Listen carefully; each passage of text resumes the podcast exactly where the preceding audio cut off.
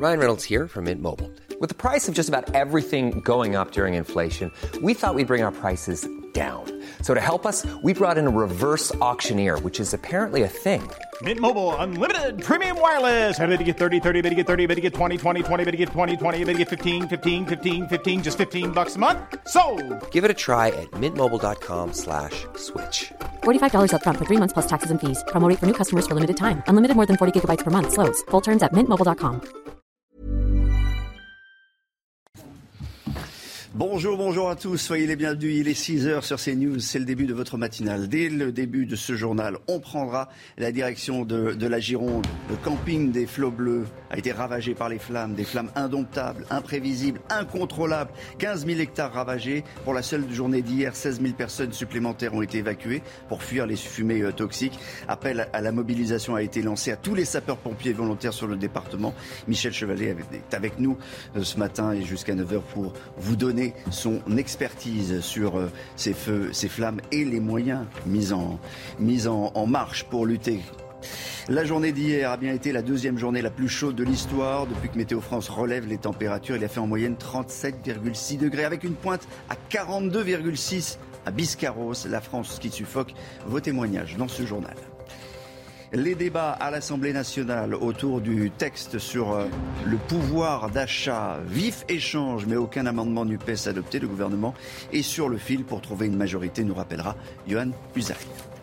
Et puis euh, on parlera de l'équipe de France féminine de foot qui poursuit son euro qualifié pour les quarts de finale, mais les Bleus ont concédé le nul hier. On verra ça dans le JT Sport tout à l'heure, dans une dizaine de minutes.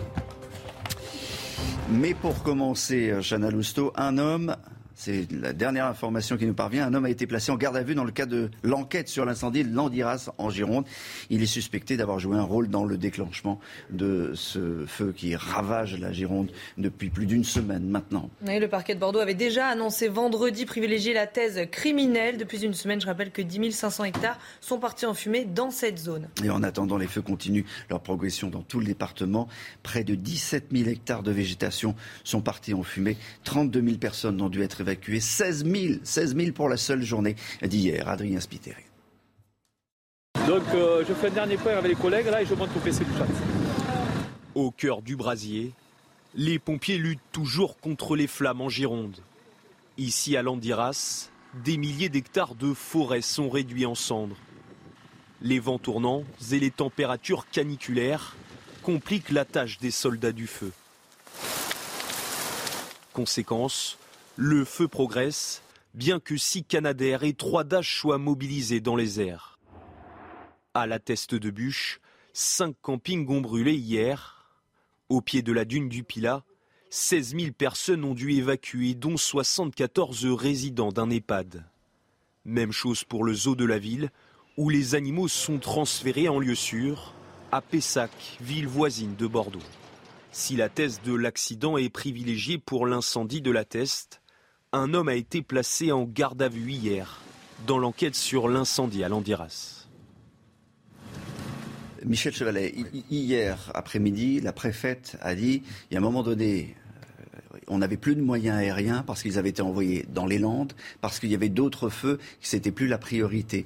Est-ce qu'on a suffisamment de moyens pour lutter contre les flammes? On avait, si vous voulez, d'une manière générale, tout de même, la, la France, hein, dans, dans, dans, les pays européens, était tout de même relativement bien pourvue, mmh. avec notamment la, la, la flotte d'avions. Le, le, seul moyen d'arrêter un feu dès le départ, mmh. c'est le, les moyens aériens. Sont, et, les moyens, et, après, les moyens terrestres. Il hein, faut faire très attention. Et il semblerait, dans, dans, dans, dans ce, cette catastrophe qui est là, un feu qui est quasiment incontrôlable, c'est qu'il y a eu du retard à l'allumage dans la répartition des moyens aériens. C'est-à-dire que les moyens aériens sont basés à Nîmes, et donc la priorité est donnée sur la région méditerranéenne, Sud-est de au France. détriment, évidemment, et les gens à Bordeaux réclamaient, réclamaient ces avions, et ce, ce n'est qu'au bout du troisième jour, à ma connaissance, qu'ils sont intervenus. Et là, c'est déjà trop tard. Hein on dit toujours, les pompiers vous le disent, un, un seau d'eau pour la première minute, une lance à incendie pour la dixième minute, et après, on rappelle que ce sont des pins, que ce sont des résineux et que quand il fait très chaud, ça brûle d'une façon incroyable, comme une torche.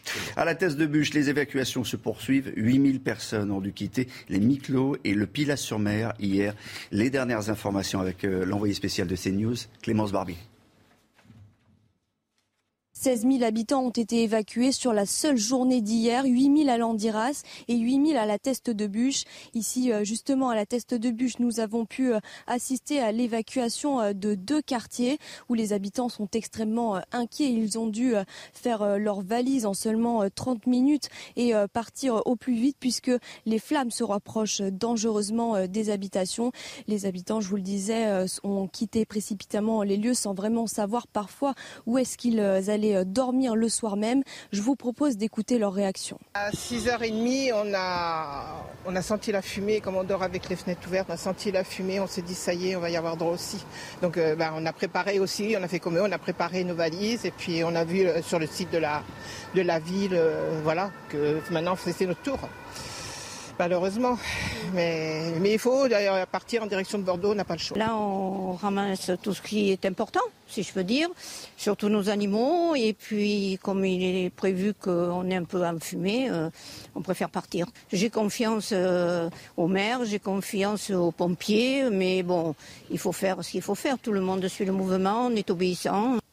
Seul point positif, les habitations euh, n'ont pas été euh, touchées par les flammes. En revanche, les cinq campings qui ont été évacués euh, la semaine dernière ont, eux, été détruits à 90%. Alors il y a une polémique qui, monte euh, dans la forêt, parce que c'était une forêt privée de la thèse de Bûche. Pas de voie, pas de voie aménagée pour les pompiers. Pourtant, le gouvernement voulait en créer une depuis deux ans, Chana. mais les écologistes s'y sont opposés, ce qui a suspendu le projet euh, d'aménagement. Alors est-ce qu'ils ont leur part de responsabilité? Est-ce qu'un vote différent aurait changé les choses dans tout ce qui se passe dans le département de la Gironde? On voit ça avec Maureen Vidal. Depuis 2020, le gouvernement souhaite un projet d'aménagement des voies d'accès dans la partie privée de la forêt landaise. Mais ce plan a fait face à l'opposition de la sénatrice écologiste Monique de Marco en 2021, qui ne souhaite pas ouvrir de nouvelles voies dans cette forêt privée. Ce projet d'aménagement a finalement été suspendu. On vous demande donc de ne pas accorder l'agrément de ce plan simple de gestion et de réaffirmer la prééminence des baillettes et transactions sur le droit forestier. Nous avons donc choisi de sursoir à toute décision sur ce plan de gestion. Sans décision du gouvernement, l'organisation au sein de la forêt privée landaise est compliquée. La forêt n'a pas été débroussaillée depuis plus d'un an par les propriétaires. Comme il y a plusieurs interlocuteurs, ils se mettent jamais d'accord, ils ne sont pas d'accord, et donc la forêt reste un peu en l'état. Une situation qui aurait pu changer juste avant le début de l'incendie. Je pense que c'est ce que dénonce aussi le, maire de la Teste, et que je dénonce aussi, c'est que depuis plusieurs années, on leur disait faites attention, il faut que les pompiers, s'il y a un départ de feu, puissent accéder correctement à cette forêt. Sans décision de l'État sur l'aménagement des voies d'accès, un futur accord collectif est inenvisageable avec des centaines de propriétaires dans la forêt privée de la Teste de Bûche. Michel Chevalet, ça aussi, c'est, ça c'est un vrai sujet. Hein. Mais c'est, le problème de la forêt française. 30% seulement de la forêt française est gérée par l'État, l'ONF. Le reste, c'est propriétaire privé. Donc il faut qu'ils s'entendent. Les privés sont, sont, astreints à un certain nombre de, travaux, mais la plupart du temps, ils ne le font pas pour les problèmes d'investissement. Et là, on a un exemple typique, aberrant, des décisions si vous voulez, la forêt landaise était très vulnérable. En 49, il y a eu des incendies cataclysmiques dans le coin. Et là, on avait pris des décisions, c'est-à-dire qu'on avait fait des, des routes d'accès, on avait fait des barrières coupe-feu, et puis on alternait la vigne avec la forêt de façon à éviter ce qui se passe aujourd'hui, c'est-à-dire que le feu se propage et, devient incontrôlable. Et ça a bien fonctionné avec des vigies, des postes d'observation et, et des barreaux. Mais là, on se dit pourquoi ça n'a pas fonctionné? Et ça n'a pas fonctionné pour la raison que vous dites, parce que c'était une forêt privée, mal entretenue, mal gérée, avec pas de, pas de voie d'accès. Et puis, il y a eu un retard à l'allumage de l'utilisation des canalaires. On le disait tout à l'heure. Euh, moins habituel, euh, un incendie en Bretagne hier, Chana. Les 160 pompiers tentaient cette nuit de contenir le feu déclenché dans le Finistère, dans les monts d'Arrée. Le feu s'est déclaré aux alentours de 14h30 et a déjà brûlé plus de 300 hectares. Et puis, il y a eu un autre incendie, c'était près d'Avignon, dans le sud d'Avignon, du côté de, de Graveson. Là aussi, il a pu être fixé, euh, nous a indiqué notre correspondante à Marseille, Stéphanie Rouquier. On passe au, pouvoir d'achat, le projet de loi sur le pouvoir d'achat qui fait son entrée à, l'Assemblée nationale. Les débats ont commencé hier et ont duré une partie de la, soirée. vous allez voir qu'entre la majorité et l'opposition, ça ça peut être très tendu. Exemple, illustration. Regardez, écoutez. La majorité sera ouverte à toutes les propositions constructives. Le compromis ne se finance pas sur le dos du contribuable. Le compromis ne se construit pas au détriment de nos finances publiques, car sinon, ce ne serait plus la voie du compromis, ce serait la voie de la facilité, et la voie de la facilité n'a jamais été celle de notre majorité. On nous avait promis un changement de méthode. On a proposé le SMIC à 1500 euros, le blocage des prix. Ce projet de loi, c'est une arnaque et vous le savez très bien. Nous proposerons de faire baisser vraiment les taxes, notamment sur les carburants, et les taxes sur les taxes, comme la TVA sur la TICPE. Nous proposerons la suppression de la hausse de la CSG pour les retraités. Et Monsieur le Ministre, arrêtez de dire que nos solutions coûtent cher, car vous savez que nous proposons en parallèle les réformes structurelles courageuses que vous n'avez pas su prendre depuis cinq ans. Voilà, là c'était la mise en place, en quelque sorte, la mise en bouche. Euh, Johan, dès le début du, débat, les pions sont, sont placés sur l'échiquier. Bruno Le Maire dit Je suis ouvert aux discussions et les réponses sont claires. Oui, mais gouvernement et opposition ne sont pas d'accord sur les modalités des mm. compromis. Vous avez entendu Bruno Le Maire qui nous dit on est prêt à accepter vos propositions, à condition que ça ne coûte rien. Et l'opposition fait des propositions qui coûtent extrêmement cher. En tout cas, on parle de milliards d'euros. 100 milliards, on dit, si on les, les, met les unes derrière les autres. En tout cas, la proposition des Républicains de bloquer le prix des carburants à 1,50€, le gouvernement la chiffre à 50 milliards d'euros. Donc, de vous voyez bien qu'à ce moment-là, il n'est pas possible de trouver un, compromis, puisque Bruno Le Maire dit nous ne voulons pas engager de dépenses supplémentaires. C'est une manière pour le gouvernement de dire aux oppositions euh, soyez euh, raisonnables. Mais c'est vrai que quand on est dans l'opposition, il est plus facile de faire ce genre de proposition, puisqu'on a de fait beaucoup moins à se soucier du financement. On n'appartient pas au gouvernement. Quoi qu'il en soit, on voit bien que les compromis seront parfois difficiles à trouver. Les compromis, il y en a déjà qui ont été trouvés, on les connaît. On a beaucoup parlé de l'âge, l'allocation adulte handicapé. On a parler de la défiscalisation des heures supplémentaires. Le gouvernement pourrait aller plus loin dans cette défiscalisation en augmentant le, plafond. Il est aujourd'hui fixé à 5 000 euros par an, ça pourrait être 7 500. Marine Le Pen, hier, a pris la, la parole. Elle appelle les oppositions à travailler ensemble. Qu'est-ce que ça signifie? Eh bien, elle voudrait que le gouvernement soit contraint d'accepter ces amendements. Elle voudrait que la France insoumise, le Rassemblement national et les Républicains votent ensemble ces amendements. Il y a un, un non ferme et définitif de la part de la France insoumise. De ce point de vue-là, ça n'est pas une surprise. Marine Le Pen a dit qu'elle allait voter le, texte. Oui, elle, elle, votera le texte parce qu'elle considère que même si ça ne va pas assez loin, c'est déjà un pas supplémentaire et ce sont c'est une somme d'argent non négligeable tout de même qui ira à destination de ceux qui en ont besoin. C'est habile politiquement puisque euh, faire voter un texte, adopter un texte.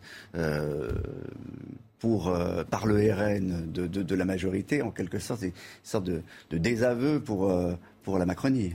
Non, pas nécessairement, euh, puisque le gouvernement, de toute façon, n'a pas spécifiquement besoin de ces voix du Rassemblement national. Ce n'est pas, grâce au Rassemblement national que ce texte sera adopté, dans la mesure où les Républicains vont le voter également. Les voix du Rassemblement national, qui comptent 89 députés, qui sont là, qui voteront de temps en temps certains textes, euh, ne seront pas, de ce point de vue-là, indispensables précisément euh, lors de ces débats. Merci beaucoup, euh, Johan On aura l'occasion d'en reparler de ces débats euh, dans le face-à-face tout à l'heure. Laure Lavalette, députée euh, RN du Var, viendra face à Carl Olive, député Renaissance des Yvelines. Dans un instant, le sport, le foot, les Françaises, l'euro.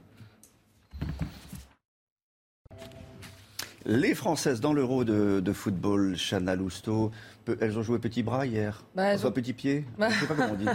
elles ont concédé le nul hier face à l'Islande, score final un partout, place au quart de finale pour les filles de Corinne Diacre. Elles affronteront les Pays-Bas samedi prochain. En attendant, on revient sur la rencontre d'hier avec Quentin Joffette. Malgré un record de chaleur aussi outre-Manche, plus de 30 degrés au coup d'envoi à Rotterdam, ce sont les Françaises en blanc qui s'adaptent le mieux. C'est parti fort avec des accélérations, avec un ballon pour Melvin Mallard. Et oui, Melvin Mallard qui se donne confiance d'entrée, qui donne confiance à l'équipe de France. Les Bleus ont peut-être trouvé leur joker. 43 secondes suffisent pour voir le premier but dans la compétition de Melvin Mallard pour sa première titularisation. Cinquième passe décisive en cinq matchs pour Clara Matteo, encore à son aise dans l'entrejeu. L'Islande réagit sur coup de pied arrêté avec la tête de Jostodir sur la barre. Matteo, toujours à l'œuvre, trouve Mallard trois minutes plus tard, mais c'est finalement Baltimore qui voit sa frappe contrée par les joueuses de la terre de glace. La France mène 1-0 à la pause. 10 minutes en seconde période et c'est encore l'excentré du PSG qui s'illustre. La frappe détournée de Baltimore touche la barre. Le tir contré de Gayoro entré en jeu échoue sur le poteau.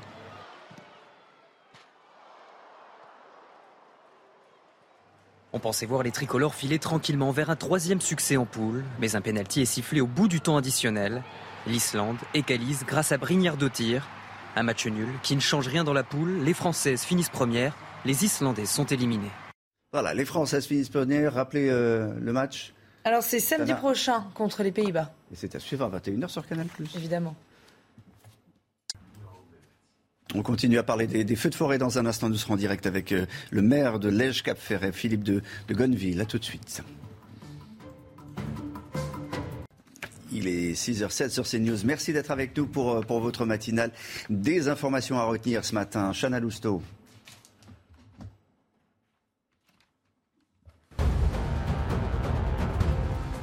Un mort et quatre blessés dans une fusillade en plein Paris. Ça s'est passé hier soir vers 21h30 dans un bar à Chicha du 11e arrondissement. Euh, Deux individus sont descendus d'un véhicule et ont ouvert le feu sur deux personnes assises en terrasse. L'un des assaillants a été interpellé et placé en garde à vue. Son complice a réussi à prendre la fuite.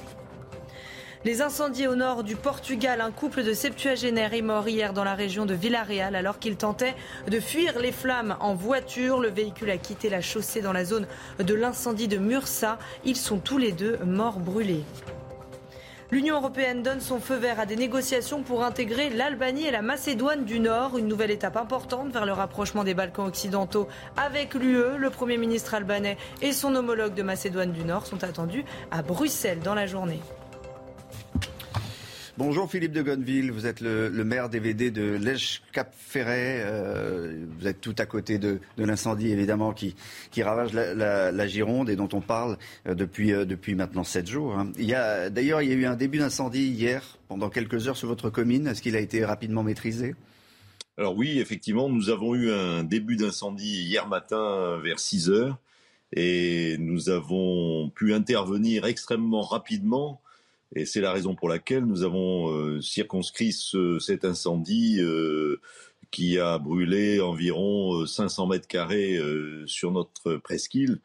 Mais heureusement, parce que sur la presqu'île euh, qui est très longue, qui fait 25 km de long avec une largeur relativement modeste et qu'une seule route pour euh, distribuer l'ensemble des habitations, eh bien, nous sommes très très inquiets par rapport à ce risque d'incendie qui était euh, maximal euh, durant ces derniers jours, avec une température extrêmement élevée, une hygrométrie très faible et des vents tourbillonnants, ce qui a engendré malheureusement euh, le grave incendie de la Teste et de l'Andiras. Ouais, deux incendies qui, en, en plus, symboliquement, ce matin, ça parle à tout le monde. euh, on a appris le- la disparition euh, de- du, du camping des, des Flots Bleus.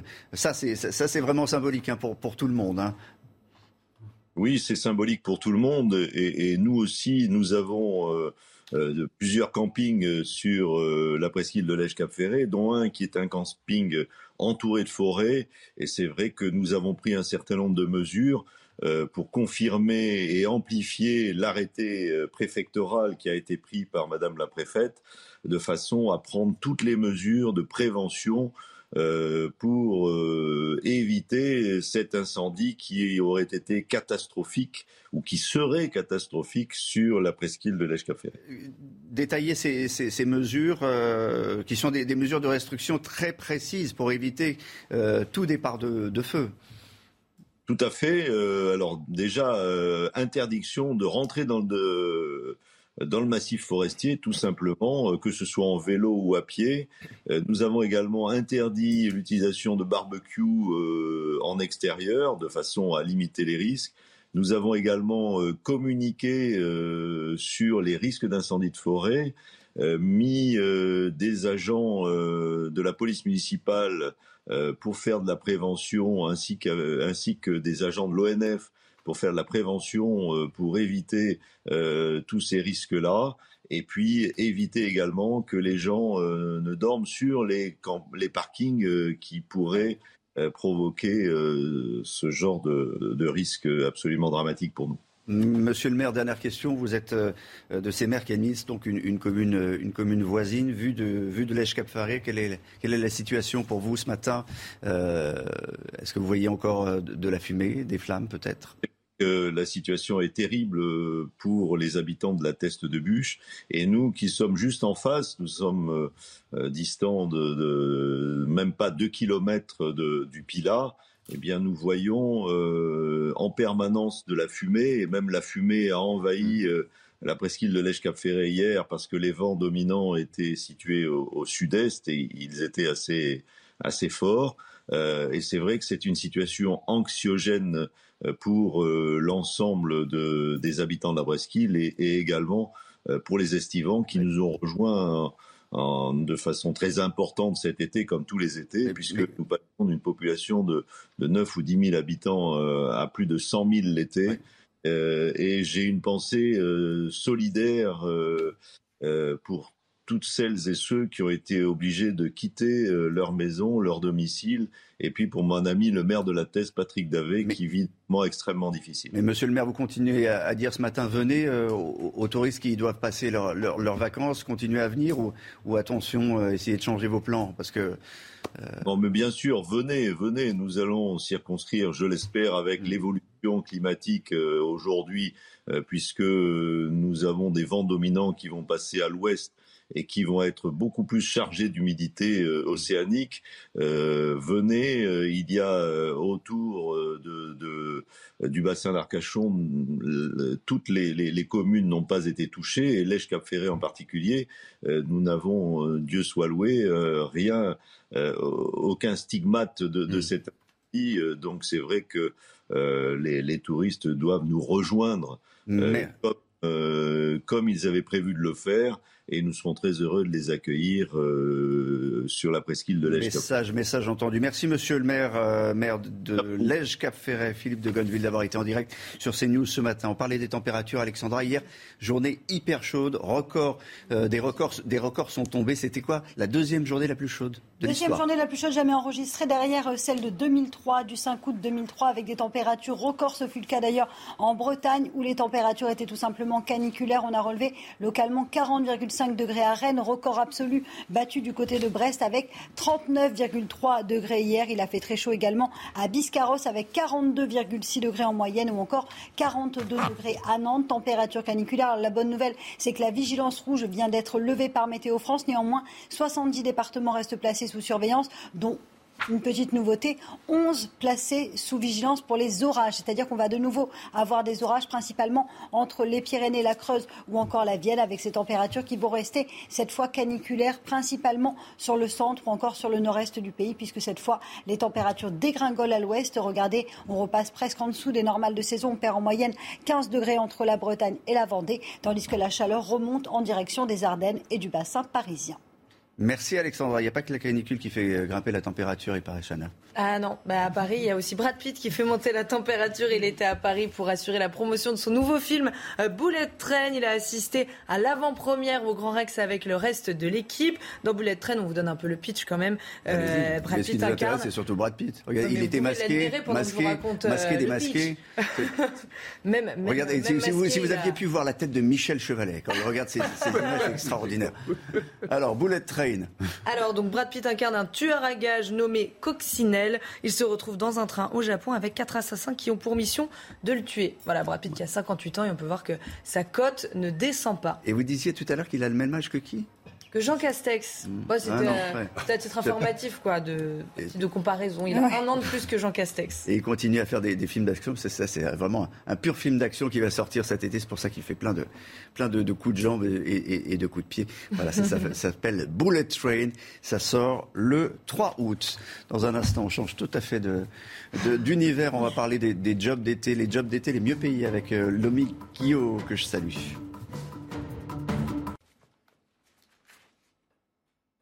La météo d'Alexandra Blanc. On part à, Paris où il a fait très chaud et va sans doute continuer à faire chaud. Oui, 38 degrés hier, localement jusqu'à 40, 41 degrés prévus aujourd'hui dans les rues de la capitale avec donc des températures caniculaires. Le bassin parisien qui est donc placé sous surveillance. Il va faire chaud, très chaud avant des températures beaucoup plus respirables prévues donc à partir de demain. Plusieurs départements restent placés sous surveillance. 70 départements sous surveillance canicule et 11 départements pour les orages. Alors la vigilance rouge a été levée par Météo France, mais on va de nouveau avoir chaud avec cette chaleur qui va se décaler principalement sur le centre ou encore sur le centre-est du pays. On retrouve un petit temps un petit peu plus nuageux sur le nord-ouest, quelques nuages également autour du golfe du Lion avec toujours un petit peu de vent et puis partout ailleurs plein soleil. Dans l'après-midi, on va de nouveau avoir quelques nuages sur le nord-ouest. Le vent va se maintenir également et puis la nouveauté, c'est qu'on va avoir une dégradation orageuse qui va se mettre en place plus tôt dans le courant de la soirée mais également de la nuit entre les Pyrénées, la Vienne ou encore en remontant vers le département de la Creuse. 11 départements euh, sont placés sous surveillance pour les orages. Partout ailleurs, plein soleil, soleil de plomb, avec donc des températures particulièrement douces. Nuit tropicale actuellement, 24-25 degrés euh, sur le nord de Paris. Température également très élevée à Nice ou encore euh, pour Le Mans, avec près de 30 degrés actuellement. Vous avez 23 à Marseille ou encore du côté de Limoges. Et puis dans l'après-midi, cette chaleur va se décaler principalement sur le centre et sur le centre-est du pays. Regardez, température caniculaire à Lyon ou encore à Dijon avec 38 degrés. Vous aurez 40 degrés entre la région lilloise et le bassin parisien, tandis que les températures dégringolent sur la façade ouest. Ce sera beaucoup plus respirable avec 25 degrés à Biarritz ou encore 24 degrés du côté de La Rochelle. La suite de votre matinale sur CNews, les titres tout d'abord. Et on va revenir sur euh, ces attaques à, l'arme blanche. Nous nous sommes penchés sur, euh, sur un phénomène qui a pris de l'ampleur ces dernières années. Dernier drame en date, celui d'Amiens où un jeune homme de 23 ans a été tué. L'auteur des coups de couteau est un sans domicile fixe d'origine tunisienne. Il est incarcéré.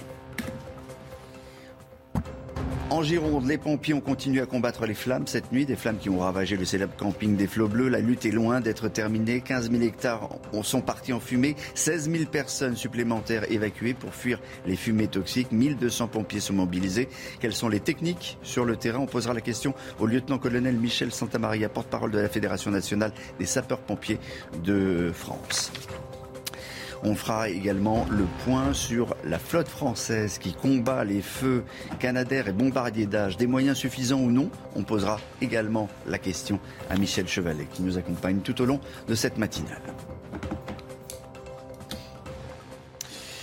Un mort et quatre blessés dans une fusillade en, plein Paris. Ça s'est passé euh, cette nuit vers 21h30 dans un bar à chicha rue Popincourt dans le 11e arrondissement, Chana. Les deux individus sont descendus d'un véhicule et ont ouvert le feu sur deux personnes qui étaient assises en terrasse. L'un des assaillants a été interpellé et placé en garde à vue. Son complice a réussi à prendre la fuite. L'hypothèse d'un règlement de compte est privilégiée pour le moment par les forces de l'ordre. Un témoin raconte ce qui s'est passé et ce qu'il a vu. Écoutez. Que j'ai entendu immédiatement, on a été saisi par, les coups de feu et par la foule qui commençait à courir. Donc euh, c'était un peu la panique, euh, on était tous un peu assommés par la chaleur. Regarde, j'ai regardé autour de moi, euh, on avait envie de se jeter derrière le bar. Non, la police n'est pas arrivée tout de suite. Non, non, on est resté un bon moment dans le quartier à se demander si c'était pas des pétards, des rations, personne ne comprend ce qui se passe. On se dit, mais est-ce qu'il est qu'il faut vraiment céder à la panique? C'est ça qui était là. Est-ce qu'il faut céder à la panique? Tout à l'heure, euh, aux alentours de 8 heures, Noémie Schulz du service euh, police-justice viendra nous, nous parler de, ce qui s'est passé, nous donnera les, dernières informations. Un rassemblement a eu lieu hier à, Angers, rassemblement pour rendre hommage aux trois jeunes morts après une attaque au couteau qui s'est déroulée samedi dernier. Chana. Ismaël Atama et Manolito ont été poignardés par un ressortissant soudanais âgé de 32 euh, ans. L'homme a été mis en examen et placé en détention. Une marche blanche est également prévue dimanche. C'est la troisième attaque au couteau de ces derniers jours après Montpellier et Amiens. On revient euh, sur euh, ces affaires avec euh, Sybille Delettre. Trois jeunes tués à Angers vendredi dernier. La veille, une rixe mortelle à Amiens ou encore un homme poignardé le même soir dans la Drôme. Les attaques qui impliquent une arme blanche se multiplient. Les derniers chiffres datent de 2017. À l'époque, 44 000 victimes d'agression étaient recensées, soit plus de 120 par jour. Un chiffre qui pourrait être encore plus important aujourd'hui. Eh bien, il y a, des, bagarres de plus en plus nombreuses et au sein de ces bagarres, eh bien, une utilisation de, cet armement par le biais, par le, par le fait aussi euh, de gens euh, qui, sont, euh, qui, sont ont parfois des référents culturels différents. Il y a beaucoup de gens issus de l'immigration qui sont impliqués dans, dans l'utilisation des armes blanches. Ce phénomène n'est pas seulement réservé aux quartiers dits mal fréquentés, il touche de nombreuses villes moyennes. L'une des explications, le couteau est une arme très facile à se procurer. Quoi de plus simple que de se procurer un couteau? Quoi de plus simple que d'utiliser un couteau? C'est à la portée de tout le monde et euh, d'autant plus que euh, aujourd'hui, euh, bah, effectivement, on les utilise pour des faits totalement anodins, bénins.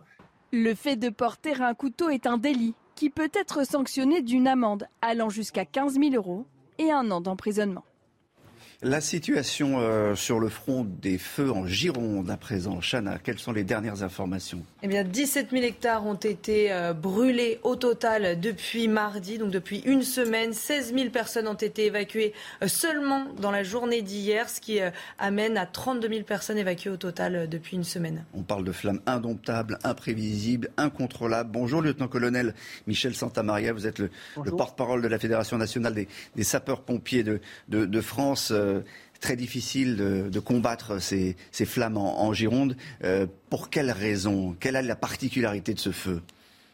La particularité de ce feu, vous l'avez dit dans vos informations météo, euh, c'était euh, les conditions de température euh, qu'on a eues hier jusqu'à plus de 40 degrés, une hydrométrie de 10%, donc un taux d'humidité dans l'air de 10% et des vitesses de vent supérieures à 40-50 km/h avec des, des, un feu qui génère lui-même son vent. Donc difficile à positionner nos équipes de, de, combat, je voudrais dire, sur le terrain. Et, et donc de stabiliser ce feu qui est euh, d'une vitesse euh, euh, comme on l'a jamais connu. Donc ceci complexifie les, les objectifs du commandant des opérations de secours, de secours et donc est contraire au quotidien, heure pour heure, de revoir son dispositif sur le terrain.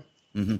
Euh, les températures, euh, disait Alexandra Blanc il y a quelques minutes, devraient, devraient baisser. Euh, ça, c'est une, information importante et c'est une information qui, qui est plutôt positive ce matin une très bonne nouvelle euh, d'Alexandra. Hein. Donc euh, ça, c'est une, une notion que va prendre en compte le commandant des opérations de secours et donc euh, un feu qui va commencer peut, certainement à, ralentir. Mais ce qui est important aussi, c'est pour les équipes de secours. Hein. On parle pas suffisamment des sapeurs-pompiers qui sont confrontés depuis huit jours à, à, ce, à ces sinistres, ces deux gros départs de feu, enfin deux gros chantiers qui sont installés et, qui luttent au, quotidien dans des conditions très difficiles, avec en plus des équipements euh, individuels qui, qui, sont aussi euh, lourds à, porter. Donc tout ça faisant, euh, je voudrais rendre hommage à, mes collègues sapeurs-pompiers de, toute la France qui sont sur le terrain et qui combattent ces deux incendies heure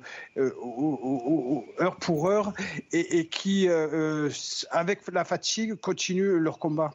Oui, vous avez, vous avez, raison. On a entendu euh, des, pompiers parler d'un coup de chaud, qu'ils avaient, ils avaient ressenti des, coups de chaud. Quels sont les symptômes?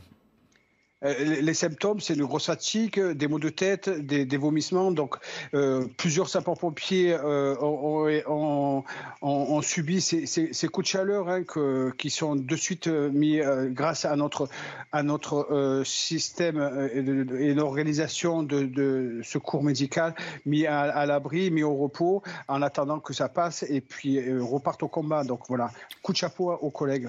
Il y a un débat qu'on voudrait ouvrir. On va regarder un sujet euh, sur euh, les moyens, les moyens dont disposent les, pompiers, en particulier en, Gironde. Certains s'inquiètent du vieillissement de la flotte française, de la flotte, aérienne. Euh, une partie de la flotte a été modernisée ces dernières années. On a les Canadair, mais aujourd'hui ils ont été, ils ont été remplacés. Mais, l'âge moyen des appareils qui sont dans cette flotte, c'est 21 ans. Explication de, de Thomas Chama. Des avions en mauvais état et en nombre insuffisant pour faire face aux incendies dans le sud-ouest de la France, c'est le constat du syndicat national du personnel navigant de l'aviation. En tout, la flotte aérienne est composée de 26 avions dont 6 Dash et 12 Canadair. Problème, les premiers avions ont été acquis en 1995 et leur maintenance devient aujourd'hui compliquée. Il nous faut des moyens, on en manque un petit peu en ce moment. On a levé un petit problème de maintenance de nos appareils depuis plusieurs jours, même depuis plusieurs semaines, plusieurs mois. Les années précédentes, ces problèmes ne se sont pas vus au grand jour parce qu'on n'a pas eu de chantier catastrophique comme on est en train de vivre en ce moment. Aujourd'hui, on est face à une situation qui est vraiment très critique, sur laquelle il faudra engager tous les avions, et on se rend compte ben, qu'on a des petits soucis de maintenance. Ils sont en train d'être résorbés, mais malgré tout, il fallait à tout prix lever ce signal d'alarme. De nouveaux Canadair ont bel et bien été commandés, mais ils ne seront livrés qu'en 2025. Quant au Dash, un septième devrait arriver à la fin du mois, le huitième début 2023. On a un problème euh, d'appareil, selon vous, le colonel? Oui, euh, le, collègue commandant de bord euh, a, très bien répondu. Hein. Il, y a des, il, y a des, avions qui sont un peu vieillissants.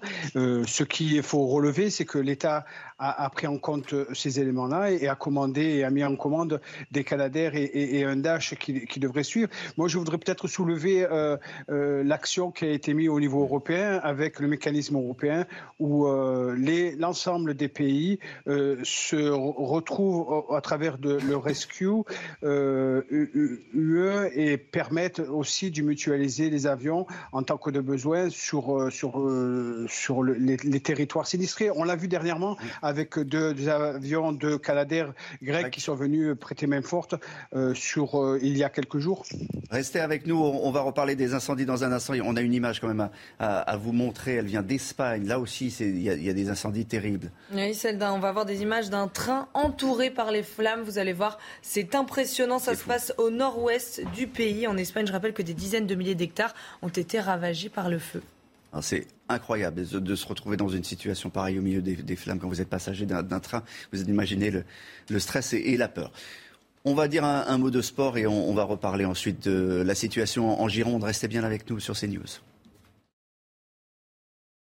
Chana Lousto, les deux infos sport à retenir ce matin. Eh ben, on va parler du football féminin et de l'euro. La France a concédé le nul hier soir face à l'Islande. Score final un partout. Place au quart de finale pour les filles de Corinne Diacre. Elles affronteront les Pays-Bas samedi prochain. Et puis du rugby, le centre de la SM Clermont, Wesley Fofana, 34 ans, a annoncé prendre sa retraite hier sur les réseaux sociaux. L'homme aux 48 sélections en équipe nationale a subi de nombreuses blessures pendant sa carrière. Elles avaient précipité la fin de son rêve international avant le début du mondial. C'était en 2019 au Japon. Elle le pousse aujourd'hui à raccrocher un an avant la fin de son contrat avec l'ASM. Le lieutenant-colonel Michel Santamaria, porte-parole de la Fédération nationale des sapeurs-pompiers, est toujours en, direct avec nous. On va le retrouver dans un instant. Michel Chevalet est là également, évidemment. On revient sur cette situation exceptionnelle des incendies en Gironde. Restez bien avec nous sur CNews. 6h45 sur CNews. Votre matinale se poursuit, mais d'abord le rappel des titres. Chana Lousteau. Un homme placé en garde à vue dans le cadre de l'enquête sur l'incendie de Landiras en Gironde. Il est suspecté d'avoir euh, joué un rôle dans le déclenchement de cet incendie. Le parquet de Bordeaux avait déjà annoncé privilégier la thèse criminelle vendredi dernier. Depuis une semaine, 10 500 hectares sont partis en fumée dans cette zone. C'est moins habituel que dans le sud de la France et pourtant un incendie s'est déclaré hier en Bretagne. 160 pompiers tentaient cette nuit de contenir ce feu euh, dans le Finistère, dans les monts d'Arrée.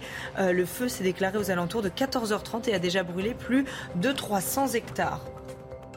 Hier était la deuxième journée la plus chaude jamais enregistrée en France après 2003. Euh, les températures se sont envolées, près de 43 degrés, degrés dans les Landes, plus de 40 degrés en Bretagne. Aujourd'hui, la vigilance rouge a été levée. 73 départements sont en vigilance orange. On attend notamment 41 degrés à Paris. Le lieutenant-colonel Michel Santamaria, porte-parole de la Fédération nationale des sapeurs-pompiers de France, est toujours en direct avec nous. Michel Chevalet euh, aussi. J'aimerais vous montrer des, images, moi, qui m'ont étonné. J'ai vu des, pompiers euh, prendre euh, des bouteilles de gaz, les mettre dans, une piscine d'un hôtel club. Pour, pour quelle raison? Vous allez, vous allez voir ces images. C'était hier, Michel. Regardez. Il s'agit de mettre à l'abri ces, bouteilles de gaz, précisément Oui, bah, enfin, les bouteilles. Attendez, attendez, soyons sérieux. Les bouteilles de gaz ont été conçues pour rester en plein soleil. Attendez, soyons sérieux. Les citernes de, butane et de propane sont faites pour résister à l'augmentation de pression. Hmm. C'est une précaution supplémentaire. Bon, et là on voit. Mais c'est fait pour. Attendez, les, camions citernes, ils, restent bien en plein soleil. Et là on voit les images de, la dune du Pilat. Vous savez que le, feu a atteint quasiment la, la, mer. Enfin, on est à côté, que tous les campings ont été ravagés, y compris le camping des, euh, des flots bleus. J'aimerais euh, que Michel rajoute un petit commentaire sur, sur notre flotte, puisqu'on a parlé de la flotte des, des, des, Canadaires. Non, non, non, faut vous dire, on est. Est-ce qu'on a déjà fait mieux que le Canadair? Et pourquoi on a remplacé cet avion? Eh ben alors pourquoi, pourquoi le Canadair? Parce qu'il était le premier sur le marché, parce qu'il était dérivé des Catalina, vous savez, on les a vus toujours dans les films de guerre, parce qu'il est amphibie. C'est le gros avantage par rapport à tous les autres avions. On peut, on peut transporter, transformer les avions euh, et en faire des avions citernes pour, pour larguer de l'eau. Les Américains ont même pris un 747. Mais qui, peut emporter 40-50 euh, tonnes de flotte. Mais simplement le Canadair, c'est un avion amphibie, donc qui peut écoper à la surface d'un étang ou, sur la mer. Mais il se fait plus. mais, il, se fabrique plus. On n'en a plus. Ben, voilà le problème. voilà le problème, c'est que la firme Bombardier, hmm. qui avait récupéré Canadair, etc., euh, et de Havilland, ne, ne, fabrique plus les Canadair. Donc il faut relancer, et c'était repris par euh, Airbus, et donc il faut relancer la fabrication. Il y en a eu que 93 qui ont été construits des, des Canadair. Mais c'est l'avion idéal euh, pour le, sauvetage, et surtout parce qu'il est amphibie. Par contre, quand il est cop dans la mer, il y a un problème, c'est-à-dire c'est le problème de corrosion. Parce que l'aluminium et le, et le sel, ça ne fait pas bon ménage. Est-ce qu'on est bien équipé pour les moyens terriens, euh, lieutenant-colonel euh, Michel Santamaria? Est-ce que les, pompiers ont tout ce dont ils ont besoin, selon vous? Oui, pour répondre sur le plan, euh, juste pour répondre et amender euh, les propos du, concernant les, les, les c'est effectivement c'est l'avion idéal. Et puis euh, ce qui est intéressant pour nous sapeurs-pompiers, c'est les norias et les vitesses de noria qu'on peut, qu'on peut avoir et, donc les rotations assez rapides. Pour revenir sur sur votre question concernant les moyens terrestres, vous savez que les, les, les sapeurs-pompiers sont organisés en, en service départemental d'incendie et de secours, donc dans les, chacun des départements qui euh, est avec un conseil d'administration qui définit le budget, le budget pour l'acquisition des matériels euh, en fonction des risques euh, que sont subis, que subissent chacun des départements. Donc c'est vrai et, on peut l'entendre que jusqu'à présent les départements qui étaient qui n'avaient pas d'impact comme la Bretagne sur les, feux de forêt n'avaient pas mis en, en, en, avant comme comme l'ont fait les départements du sud-est ou du sud-ouest les équipements en matière de feux de forêt. Donc c'est vraiment une réflexion qu'il va falloir maintenant qu'on développe plus dans les territoires au niveau, euh, au, niveau du territoire national. Euh, vous, voulez dire que oui, les incendies maintenant c'est partout. C'est pas simplement le sud-est de la France. Michel le disait tout à l'heure, les Canadaires étaient à Nîmes, sont à Nîmes, basés à Nîmes parce que c'est le sud-est de la France, évidemment, qui, qui en prend aux flammes d'habitude. Avec la proximité de la Corse. Voilà. Et maintenant, il va falloir s'habituer partout. Avec, en fonction des risques, euh, juste pour abonder, en fonction des risques et des risques météo, donc euh, étaient déportés sur, sur, sur la zone sud-ouest ou, en Corse, puisque voilà, vous l'avez précisé. Et voilà, donc euh, maintenant, il va bien falloir qu'il y ait une réflexion. C'est pour ça que la Fédération nationale des sapeurs-pompiers de France demande à ce qu'il y ait un ministère des crises euh, qui prenne en compte vraiment tous ces problèmes-là et, et, et qu'il y ait une réflexion poussée euh, sur la, la la problématique du réchauffement climatique. Un ministère des crises, on vous entend, euh, lieutenant-colonel Michel Santamaria. En un mot, est-ce qu'il faut réintégrer les pompiers suspendus pendant la crise Covid parce qu'ils n'étaient pas vaccinés? Quelle est la position de, votre fédération? Aujourd'hui, le texte est clair. Hein. on applique ce que prévoit la réglementation. Donc, euh, les, pompiers euh, ou enfin, les personnels qui sont non vaccinés ne peuvent pas reprendre du service. C'est la règle. Merci beaucoup d'avoir été en direct euh, avec nous depuis, euh, depuis 6h30, lieutenant-colonel Michel Santamaria, porte-parole de la Fédération nationale des sapeurs-pompiers Merci à vous. De, France. Évidemment, on va reparler des, incendies dès le journal de 7h, mais pour l'heure, c'est l'instant musique. Chana Lousteau. C'est une nouvelle rubrique, je vous la présente, vous n'étiez pas hier. je vous la présente, c'est les, tubes des, les tubes des années 80, ça sera juste après l'édito politique. Johan Usaï nous a rejoint. Les débats à l'Assemblée nationale autour du texte sur le pouvoir d'achat. Vif échange, mais aucun amendement NUPES adopté. C'est ça, vous me le confirmez Non, pas pour l'instant, mais c'est seulement le début des débats. On est à l'examen de l'article 1. Il y a 20 articles jusqu'à jeudi soir. Bon, le gouvernement, on le rappelle, est sur le fil pour trouver une, majorité. D'abord, j'aimerais vous faire écouter un, échange pour vous donner le, sel de ce qui se passe, le, sens, et vous vous rendiez compte que ça discute. Euh, regardez. Vous avez compris, depuis le début de ces débats, nous sommes opposés à l'idée que les primes ne viennent se substituer aux salaires. Nous vous proposons donc cet amendement qui permettrait que l'année suivant l'octroi d'une prime, il puisse y avoir des augmentations de salaire de 50% du montant de la prime. Vous créez une véritable incertitude économique dans l'entreprise. Et je vous parle pas des gens du CAC 40. Là, je vous parle des TPE, je vous parle des PME, je vous parle des artisans, de nos boulangers, de nos commerçants. Alors arrêtons cette démagogie et, vous, arrêtons de prendre les Français pour des, pour des canards sauvages. Je m'étonne quand même que dans cette Assemblée, des députés qui touchent plusieurs fois le SMIG euh, tous les mois puissent aujourd'hui compter en quelque sorte le pain des gens qui sont les premiers de cordée. Voilà, je vous trouve extrêmement euh, radin. Voilà, radin, arrêtez de prendre les, les Français pour des canards sauvages, etc. On échange entre députés. Euh, là, c'est comment ça se passe en fait la, la, la, la discussion à l'Assemblée? Bon, On ne peut pas dire que l'État soit radin. 45 milliards d'euros dépensés depuis le début de l'année pour le pouvoir d'achat des Français. La France, c'est le pays en Europe qui a fait le plus pour le pouvoir d'achat euh, des Français. Et puis, il faut rappeler quand même que si ce n'est pas le consommateur qui paie, c'est le contribuable. Donc, à un moment donné, la facture, elle sera envoyée à quelqu'un de toute façon. C'est pour ça que le gouvernement rappelle qu'il n'est pas question de dépenser plus, parce que d'abord, les finances publiques ne le permettent pas. Le déficit français est abyssal, 3 000 milliards d'euros. Bruno Le Maire a tiré la sonnette d'alarme. Pierre Moscovici, le premier président de la Cour des comptes, dit on ne peut pas aller plus loin, ça n'est pas possible, ce serait mettre en danger notre souveraineté parce qu'à un moment, on n'arrivera plus à la rembourser, cette dette. Voilà pourquoi le gouvernement a changé de braquet et dit qu'on est passé du quoi qu'il en coûte au combien ça coûte. Cette position-là, elle n'évoluera pas. Donc, de fait, le gouvernement ne va pas aller chercher les voix de la France insoumise et du Rassemblement national. Disons-le clairement aujourd'hui, aucun amendement de ces deux groupes d'opposition ne seront adoptés pour une raison qui est simple, ça coûte trop cher. Lorsque la France insoumise propose de faire passer le SMIC à 1500 euros, ce serait, considère le gouvernement, mettre en danger un certain nombre d'entreprises, notamment les plus petites. Lorsque le Rassemblement national propose de baisser massivement les taxes sur les carburants, ça coûterait plusieurs dizaines de milliards d'euros. Ce serait inefficace et ce serait en plus injuste puisque ça bénéficierait à tout le monde. C'est une mesure qui n'est pas ciblée. Je reprends là l'argumentaire du gouvernement. Donc, de fait, on peut dire avec certitude ce matin que ces propositions-là ne seront pas adoptées dans le débat. Oui, mais les noms d'oiseaux, enfin les noms d'oiseaux, les canards sauvages contre les, contre les radins, ça va, ça va continuer combien de temps? Oui, mais ça c'est habituel. Vous savez, on, on, entend ça à l'Assemblée nationale depuis des décennies. Il n'y a aucune raison que ça change. Mm. Ça ne risque pas de changer. Ça risque même de s'amplifier par rapport à la législature précédente, bien sûr, puisqu'il y a beaucoup plus de députés d'opposition des députés un peu agités, disons-le clairement. Les députés de la France insoumise, de la NUPES, vont donner un peu de, de fil à retordre au gouvernement clairement. Les, les, les, débats seront assez musclés tout au long on, de cette législature. On va rentrer dans le dur quand même. Il y a un moment donné, on va rentrer dans, ah, dans, Il y aura des oppositions extrêmement frontales, puisque ce sont deux visions euh, de l'économie qui sont aux antipodes l'une de l'autre et qui s'affrontent en ce moment dans cet hémicycle. Donc, de fait,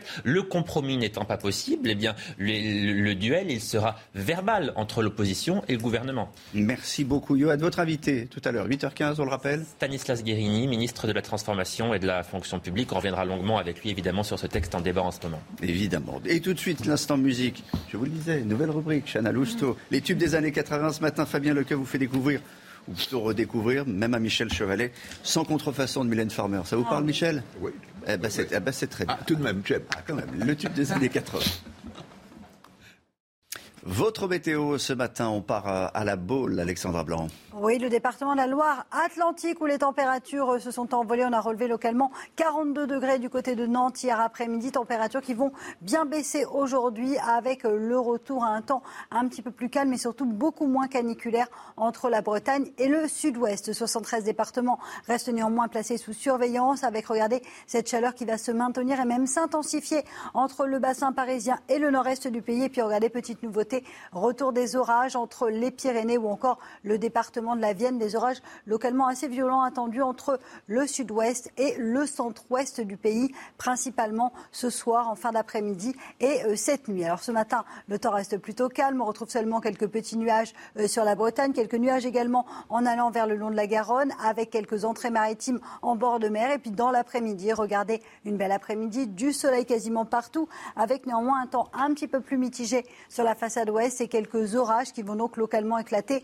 entre le sud-ouest et euh, le centre-ouest. On retrouvera des orages localement violents entre la Vienne, la Creuse ou encore les euh, Pyrénées-Atlantiques. Côté température, eh bien, c'est déjà très élevé. Une nuit suffocante, notamment à Paris ou encore dans le sud-ouest. Près de 30 degrés ce matin à 5 heures du matin euh, pour Le Mans. Et puis dans l'après-midi, cette chaleur va remonter entre le centre-est, le bassin parisien ou encore la région lilloise. Regardez, on attend 40 degrés entre la Champagne, la région lilloise ou encore le bassin euh, parisien. Record de température qui donc pourrait être battu entre le centre et le nord-est du pays, tandis que ça dégringole à l'ouest avec 25 degrés euh, pour le Pays Basque ou encore 24 degrés à La Rochelle. C'est plutôt une bonne nouvelle.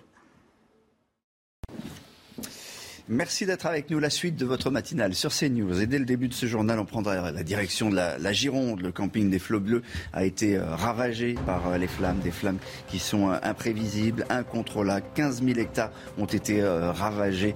On ira voir Clémence Barbier qui est sur place pour CNews pour faire le point sur la situation ce matin.